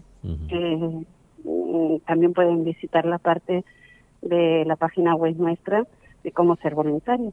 Vuestra página web es fundacionesperanza.org.es, ¿no? Sí, perfecto. Y, y también le- os pueden localizar en algún teléfono. Sí, 619 30 17 65 y o a través de correo eh, electrónico que es información arroba fundacionesperanza.org.es. Eh, dentro de los proyectos que, que ya habéis realizado, Eh, cuéntanos alguno de los que, que ya hayáis realizado y que estén en marcha eh, ahora mismo. Vale, pues, mm, por ejemplo, comento, eh, hicimos hace dos años y acaba de terminarse ahora, en diciembre, empezamos hace dos años y se acaba de terminar en diciembre, el tratamiento de una planta, de toda la mm, mm, planta de tratamiento, valga la redundancia, ¿no? Que de la comunidad Esperanza, que es el complejo donde están alojados todos los edificios, tanto de salud como educativos, que he dicho que, atienden, que atienden a esta población, ¿no? Que atendemos. Y mm, entonces esa planta lo que hace es, pues parece muy básico, pero es que en esta zona las casas no tienen pues una infraestructura que las aguas fecales eh, se, no, afecten a, las personas que viven alrededor, ¿no? Entonces pueden estar, pues, eh, pues esas aguas, eh, pues en el camino, en fin, un poco, ya os podéis imaginar.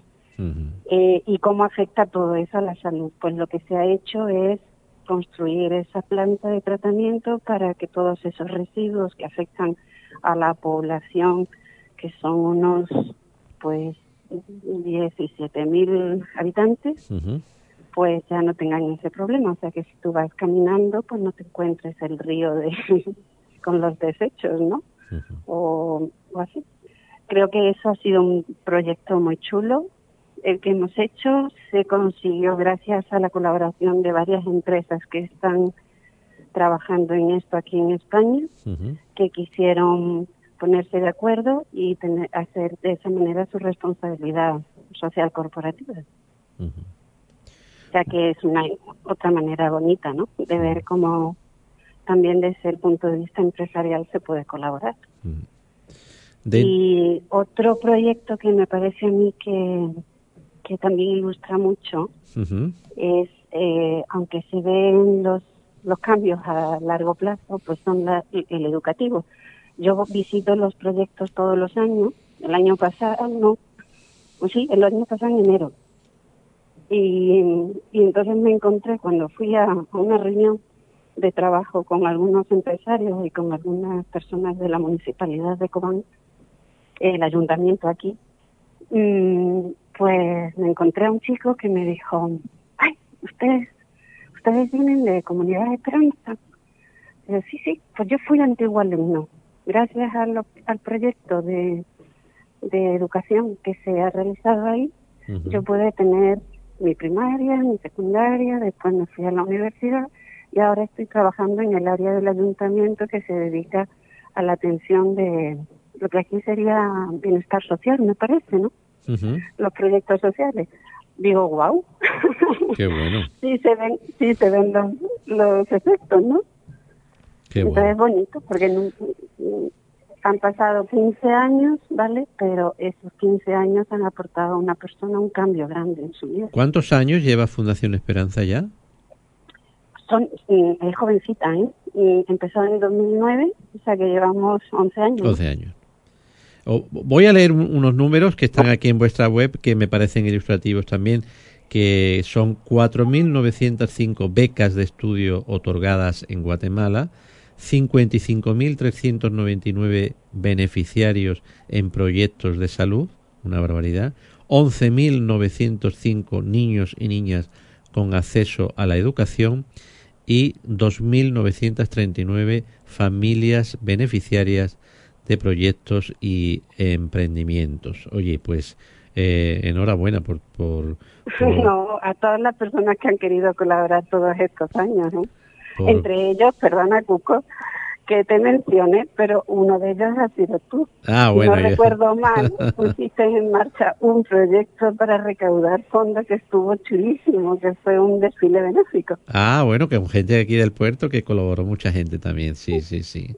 Así es que, no, gracias a todas esas personas, incluso a las que no se conocerán nunca que han querido colaborar, pero han hecho posible eso, efectivamente, esos números son reales. Bueno, pues para todo el que quiera ayudar a Fundación Esperanza para mm, seguir con esta maravillosa labor, se pueden poner en contacto con con eh, la fundación a través de su página web. Ahí se puede ver cómo se hace uno colaborador, eh, protector, socio, etcétera, etcétera.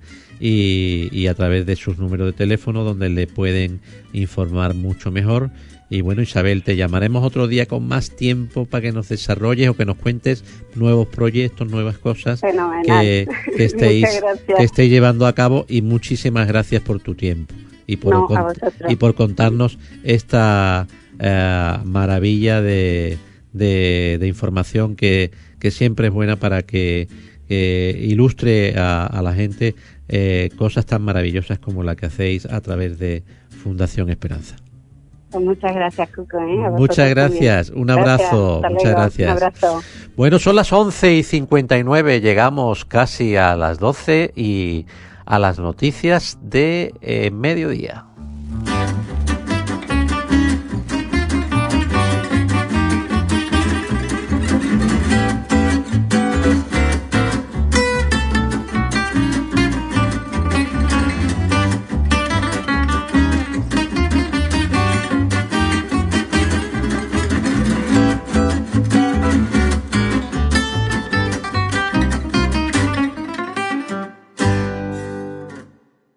Las Mañanas del Puerto, con Cuco Hernández Polo.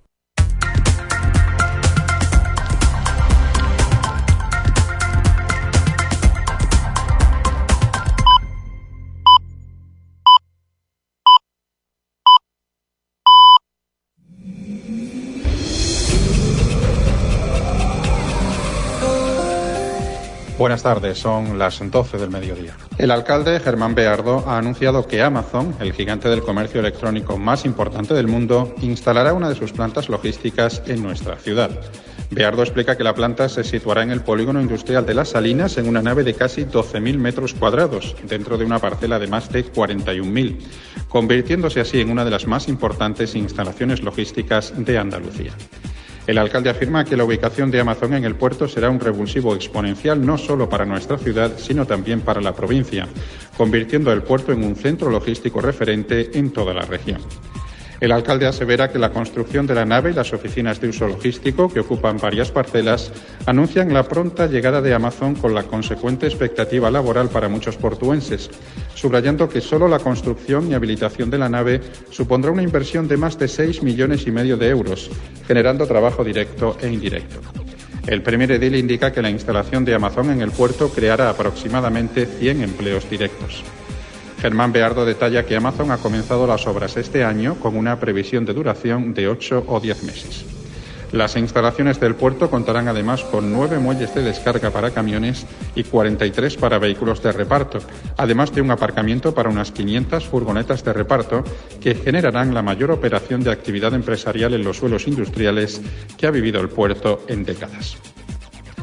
La concejal de Servicios Sociales, María del Carmen Lara, informa que ante la ola de frío que estamos padeciendo se ha activado un protocolo especial junto a la policía local para hacer un seguimiento de las personas sin hogar.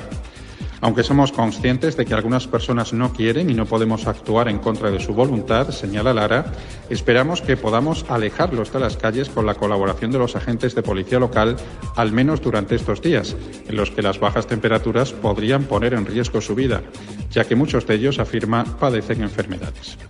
La EDIL indica que el puerto cuenta siempre con el centro de acogida ubicado en calle Acuario 30 a disposición de estas personas y aunque muchos de ellos no quieren ser ayudados, reseñalará, la EDIL afirma esperar que al menos durante estos días acepten ser trasladados a la Casa de Emergencia Social. La Dirección General de Tráfico ha suspendido la campaña que sobre las condiciones de los vehículos tenía previsto desarrollar esta semana.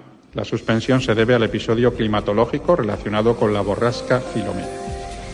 El teniente alcalde de Desarrollo Económico, Javier Bello, informa que ayer se ha publicado en el tablón de edictos de la sede electrónica municipal del Ayuntamiento el listado provisional de beneficiarios de la convocatoria municipal de ayudas económicas a empresas por la crisis sanitaria provocada por el COVID-19.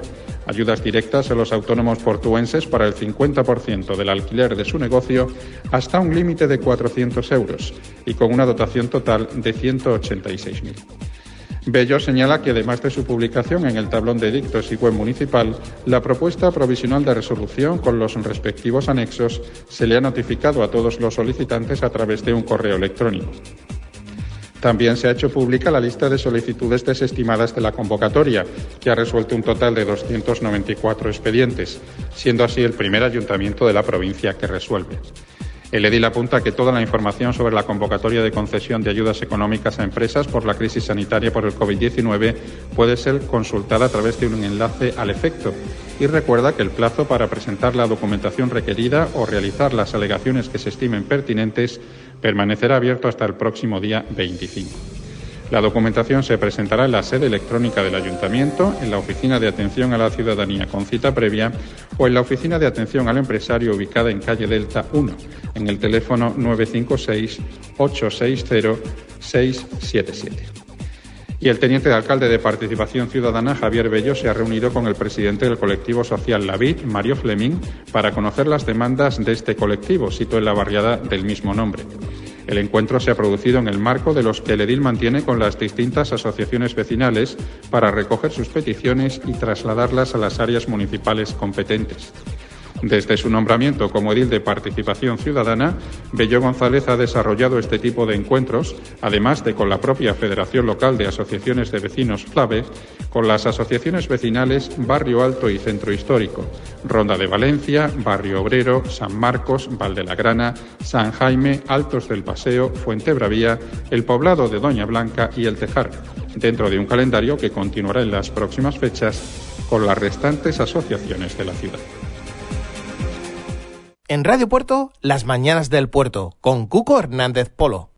Desde el Ayuntamiento del Puerto de Santa María ponemos a disposición de los establecimientos de las principales zonas comerciales de la ciudad un servicio gratuito específico para la recogida de papel y cartón. El objetivo de este servicio es facilitar la gestión de este tipo de residuos a nuestros comerciantes, garantizar el correcto reciclaje del cartón comercial y evitar que este termine en los contenedores de recogida selectiva doméstica o abandonado en la calle. Pliega, apila y recicla. Conviértete en establecimiento colaborador y ayúdanos a mantener limpias nuestras zonas comerciales. Tú solo tendrás que colocar el cartón en el punto de recogida más cercano a tu comercio en el día y la hora establecidos por el servicio de recogida de cartón comercial y nosotros nos encargaremos de recogerlo de forma gratuita. Es importante que no lo deposites en el contenedor de basura doméstica, no invadas la acera o vía pública y no los amontones de cualquier manera. Campaña informativa sobre el servicio de recogida del cartón comercial impulsada por el Ayuntamiento del Puerto de Santa María.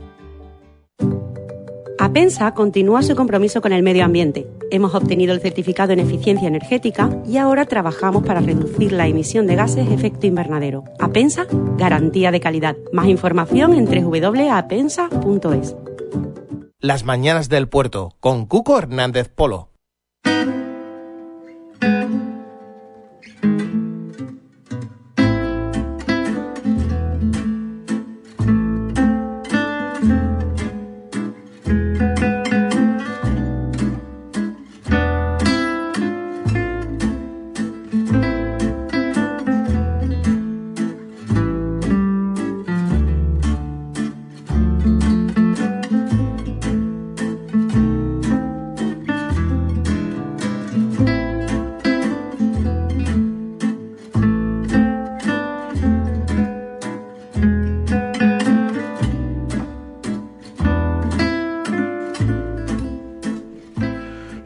Estamos de vuelta después de las 12 de la mañana, ya son las 12 y 7, eh, después de las noticias y, bueno, seguimos eh, en las mañanas del puerto eh, con más amigos, más colaboradores, más charla.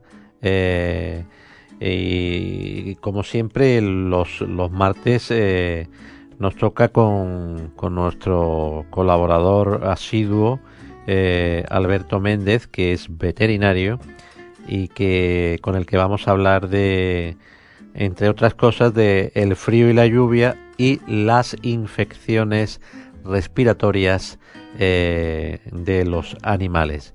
Buenos días, querido Alberto. ¿Qué tal? ¿Cómo estás? Muy buenos días. Bien, bien. Estamos campeando un poco el temporal. Mucho frío, ¿no? Mucho, mucho frío. Demasiado, ¿no? No, no es normal este, este frío en, en, eh, en esta tierra. No, no, yo por aquí no recuerdo tanto frío, ¿no?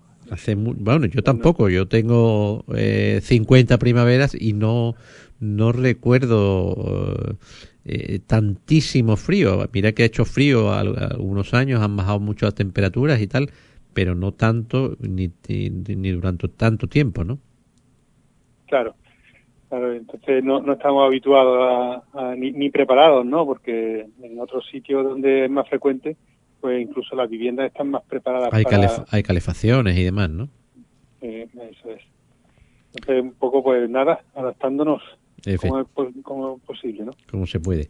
Bueno, Albert, Alberto Méndez, como todos ustedes saben, es eh, colaborador de Las Mañanas del Puerto, es veterinario y, siempre nos, eh, nos eh, ilustra con consejos y con eh, bueno pues eh, con todo lo que tiene que ver con, con los animales. Eh, hoy vamos a hablar de, de, lo que nos está tocando vivir, que es el, el frío y, y, la lluvia, este temporal que, que, que nos eh, ha dejado Filomena y, y cómo, cómo repercute esto en, eh, en, los animales, qué provoca como infecciones y demás, ¿no? Claro, estamos viendo cómo este frío también les afecta. Eh, es cierto que, bueno, los eh, perros, gatos están más, eh, preparados para la inclemencia mmm, del tiempo en cuanto a, a, frío y lluvia, ¿no? Ellos tienen una piel mucho más gruesa, una capa de grasa que aísla mejor que, que la que tenemos nosotros, una piel demasiado fina para y que fácilmente eh, podemos sufrir esa, esas hipotermias, ¿no? Ellos eh, no, no la sufren tanto, pero claro, estamos hablando de perros que mm, normalmente vivirían en, en, el exterior y, y bueno, pues se adaptarían más fácilmente. ¿Qué ocurre? Que los tenemos en casa, los tenemos en casa, la temperatura que nosotros tenemos en casa pues es más agradable, menos eh, menos dura, ¿no? Entonces eh, ellos están en casa, están tranquilos y de pronto dicen, bueno, bueno, voy a sacarlo a, a fuera a la calle a dar un paseo. De, pasamos de una temperatura muy suave a una temperatura mucho más baja, ¿no? Siempre a nosotros, sobre todo las abuelas, nos han dicho, abrígate que hace frío, ¿no? De, abrígate antes de salir. Claro. Porque, claro, salir de, directamente del calorcito al frío, pues esa bajada brusca de temperatura es la que nos puede dañar más. Bueno, pues en, en ellos pasa una cosa parecida, ¿no? Debemos intentar esa salida, pues, eh, graduarla. Yo puedo salir perfectamente de mi casa al descansillo de la, de la escalera, estar ahí un, unos minutitos adaptando un poco la temperatura y luego uh, salir. hay quien, los perros más pequeñitos, pues eh, la superficie, digamos, de piel es, es, mayor con respecto a su tamaño y, y sufren más la, y están más cerca del suelo también, por lo cual se enfrían más fácilmente. Esos perros de pequeño tamaño, pues no es mala idea tenerle algo de, de, abrigo a la hora de, de salir, no, no, no, está mal, ¿no? Mm, sal, salimos fuera y um, hacen un, un, ejercicio, se, ellos uh, realmente sudar no sudan. Yeah. Eh, son, tienen glándulas sudoríparas solo en la, en la, uh, entre las almohadillas, ¿no? Que donde eh, si nosotros ponemos la patita de un perro en un cristal o un gato, sí va a dejar la huella porque por ahí sí tienen esa sudoración, pero el resto del cuerpo no, no, no suda. La, la producción de, de, de calor y, y, el enfriamiento en verano es más complicado, ¿no? Uh -huh. Pero esa capa de, de, piel con esa capa grasa les protege más del frío, ¿no? Eh, salimos a la calle y ahora también está el problema de la lluvia, ¿no? Eh, tenemos que tener en cuenta que ellos no, no son conscientes de, de que puede pasar con, con el cuerpo mojado, ¿no? También es cierto que sobre todo los de pelo denso el agua difícilmente llega hasta la piel, pero claro, una lluvia intensa o ese paseo em, con grandes cantidades de agua, pues al final termina calando. Lo que hay que hacer es eh, al regreso secarlo muy bien con una toalla, tampoco hace falta eh, mucho más, pero también es cierto que salimos de la calle que hace frío y agua y entramos en casa que es un ambiente más seco, pero el animal sigue mojado, con lo cual cuanto más lo, lo sequemos, más profundamente lo sequemos, mejor eh, va a adaptarse otra vez al, a la temperatura. Eh, el estar mojado no favorece el entrar en calor. Lo primero que hacemos cuando entramos es secarnos y, y, mantenerlo lo más seco posible para evitar ese, ese problema, ¿no? Entonces, eh, lo que podemos hacer es entramos en, en casa, secarlo, incluso con el secador, dar un golpecito con el secador para poder eh, mantenerlo con a buena temperatura eh, y seco, ¿no?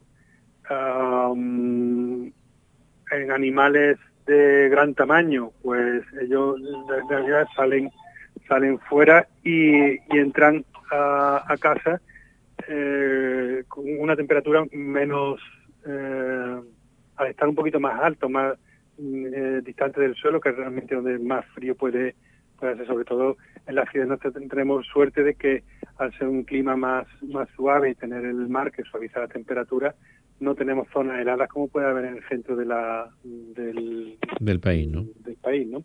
Ahí sí tienen problemas porque la nieve, el hielo, todo esto sí les puede afectar mucho más. Estamos viendo vídeos en los que animales de abasto se quedan en zonas de, nieve y se quedan, claro, ellos no, no, tienen capacidad para, para adaptarse y, no pueden salir de esa zona y tienen que ser ayudados por los mismos ganaderos para poder salir y, recuperar, ¿no?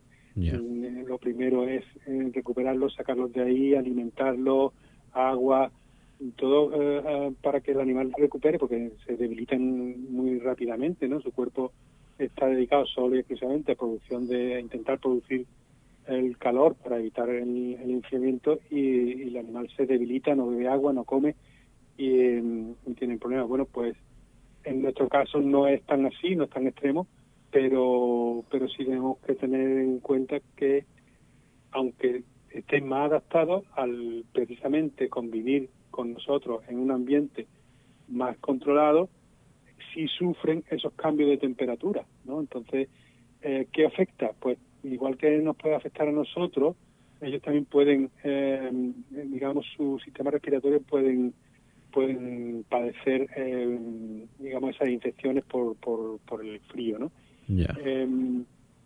menos frecuente en gatos, pero también presente. Los gatos mm, rápidamente buscan eh, como, uh, digamos, protegerse de, del frío y además, como normalmente viven, si viven en casa, pues no, no sufren tanto, ¿no? El gato que vive en exterior, pues buscará siempre un sitio uh, cálido donde donde pasar el tiempo más eh, más más frío, ¿no? Mm, en casa eh, tienen, tienen menos problemas, ¿no? Pero si salen fuera y entran, salen y entran, pues si pueden eh, padecer esos cambios de temperatura, sí pueden afectarle, ¿no? ¿Cuáles son las...? No, perdona, continúa, continúa. No, no, eso, eh, esas infecciones respiratorias pues también pueden ocurrir. Pero claro, mm, vienen muchas veces a la clínica y dicen, es que mi perro se ha resfriado, ¿qué le puedo dar? Mm, bueno, es que no es tan tan fácil. No, es tan sencillo, ¿no? Eh, claro, tienen que, tenemos que comprobar si eh, hay temperatura, no hay temperatura, eh, si esa infección, eh, en la ocultación nosotros detectamos si el bronquio está afectado no está afectado, si es de vía respiratoria alta, si puede ser un problema de un contagio, por ejemplo, de, la tos de las piedras tan frecuente en algunas épocas del año. digamos, se contagian un perro a otro y um, ese tiene un tratamiento algo distinto a que algo que sea más de tipo bronquitis, incluso que ya afecte más al pulmón y tengamos incluso neumonía, ¿no? El, eh, en perros de pequeño tamaño también hay otras patologías como una estenosis de, tráquea o puedan mm, padecer, aunque menos frecuentemente, problemas alérgicos. En las personas es más frecuente los problemas alérgicos y, el asma bronquial, en perros no tanto, en gatos sí existe ese, ese problema de asma bronquial de tipo alérgico.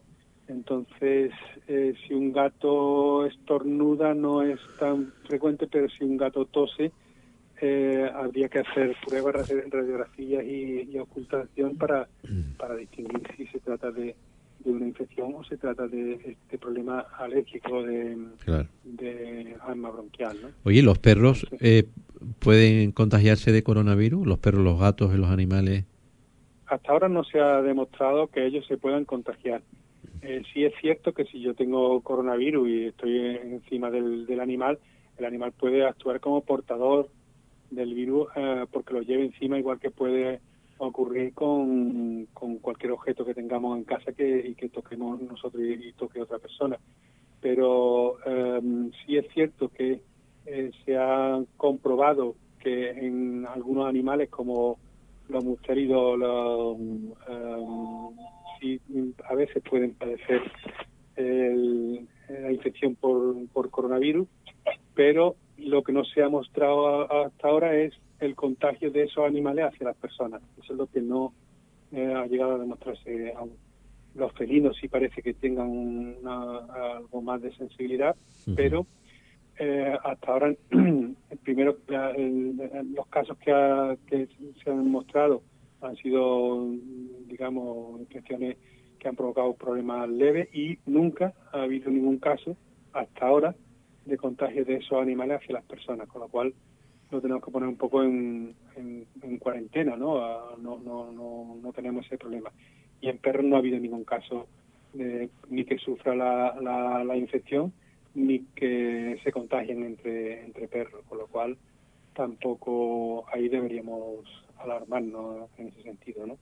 ¿Cómo se sabe si una mascota o un animal que con el que convivamos tiene, tiene problemas respiratorios? ¿Cómo se sabe así más o menos por andar, eh, en un, a, bote pronto? ¿Cómo, ¿Cómo lo puede saber cualquier usuario? A veces es fácil porque el animal eh, estornuda, moquea, tose, pero hay otros tipos de infecciones en los que el animal lo único que, que ocurre es que se pone más decaído, ¿no? Porque claro, si ya tenemos una afección de tipo neumonía, tipo uh, incluso de, de, pleura, que a veces no, no, no cursa con síntomas externos de, de, tos, eh, esos casos son quizás un poquito más complicados. También hay que tener en cuenta que no siempre que tose el problema es de tipo respiratorio, que puede haber incluso un problema cardíaco eh, detrás que nos pueda dar esa, esa tos, ¿no? Entonces el veterinario será el que tenga que discernir si se trata de un problema respiratorio, un problema cardíaco o, cualquier otra em, de este tipo. Pero en cuanto a los síntomas, los principales son el, la tos y eh, a veces el estornudo, pero eh, uno se dice, no, aquí tiene moco, aquí tiene... Si ese moco es transparente, de tipo acuoso, no es tan, digamos, tan, tan alarmante como pueda ser si ya pasa a ser un moco más filante, más, más denso o blanco, incluso más de tipo prudente. Ya ahí sí tenemos que tener en cuenta que puede haber una infección ya un poquito más seria de, ya de bronquio y con tos o sin tos, pero ese animal necesita que el veterinario le ponga un tratamiento porque si no esa infección puede bajar al pulmón y producir una una bronquitis, de pasar una bronconeumonía, una neumonía y, y ya padecer un problema más, más grave, ¿no? Hay que eh, acudir cuanto encuentre los primeros síntomas. Ya digo que no siempre tiene que haber tos ni, ni estornudos ni síntomas así respiratorios, sino que simplemente hay veces que el animal está muy decaído y la temperatura le sube mucho. Mm, a ver, mucho es que eh, los gatos y los perros 39 de temperatura es normal. Siempre que los toquemos nosotros, con 36 y medio, 37 que tenemos, van a estar calientes.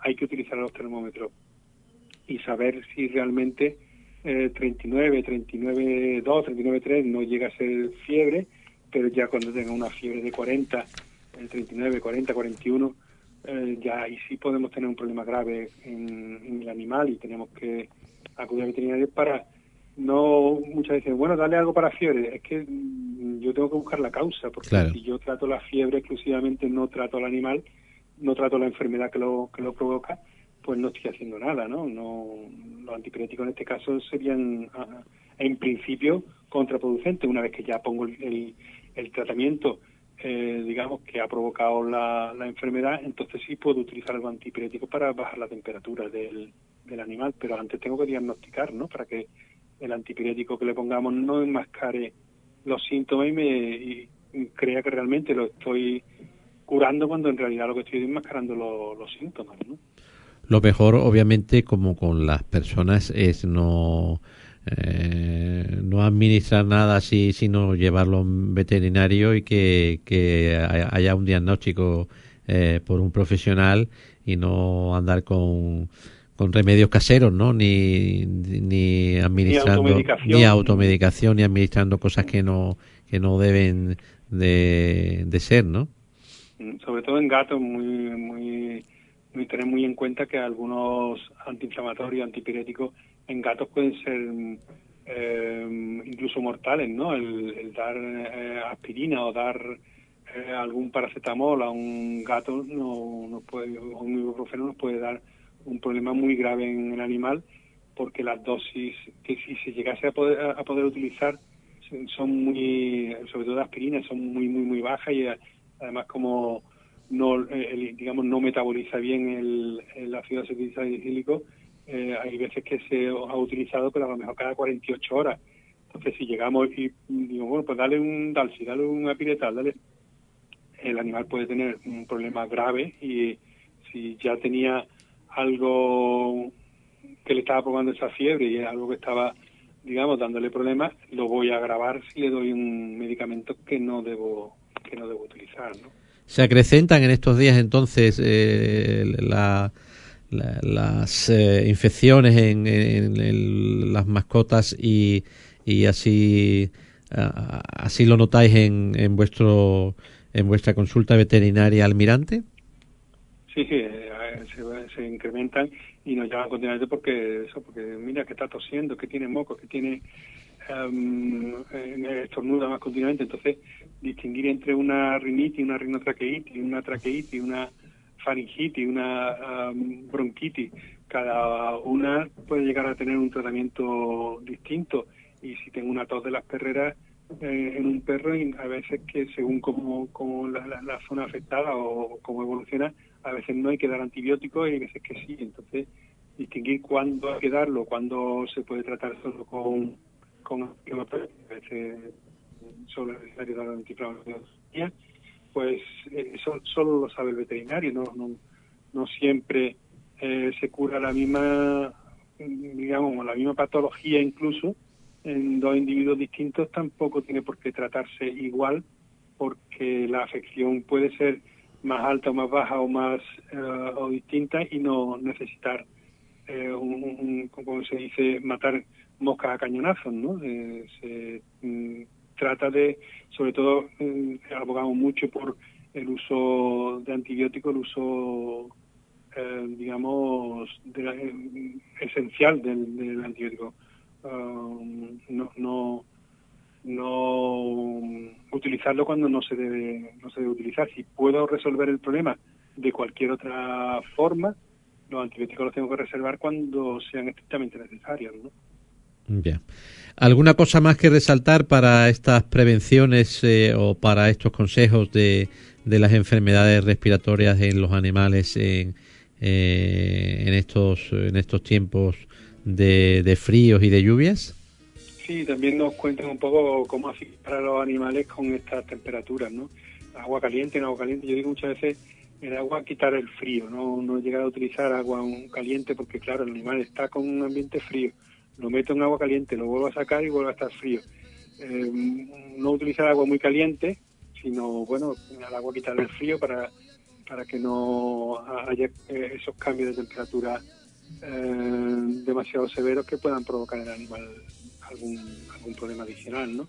Entonces, y después del baño, pues secarlo muy bien, los animales de pelo largo, pueden utilizar un poco también algo del secador para, eh, digamos, eliminar esa, esa humedad y mm, después pues secarlo muy bien y mantener un ambiente también seco, ¿no? Eh, si lo baño, lo seco muy bien y después incluso lo sacan a la vuelta al solecito, pues también eso le puede, le puede ayudar, ¿no? A ellos les encanta el, sol, ¿no? Hay veces que lo, eh, incluso en verano se, se tumban al, sol. también es verdad que en, invierno se tumban lloviendo no les afecta tanto. Si te muchas veces en, perros que están tumbados y con la que está cayendo el perro tumbado ahí, y, es verdad, lo, lo hacen, ¿no? Bueno.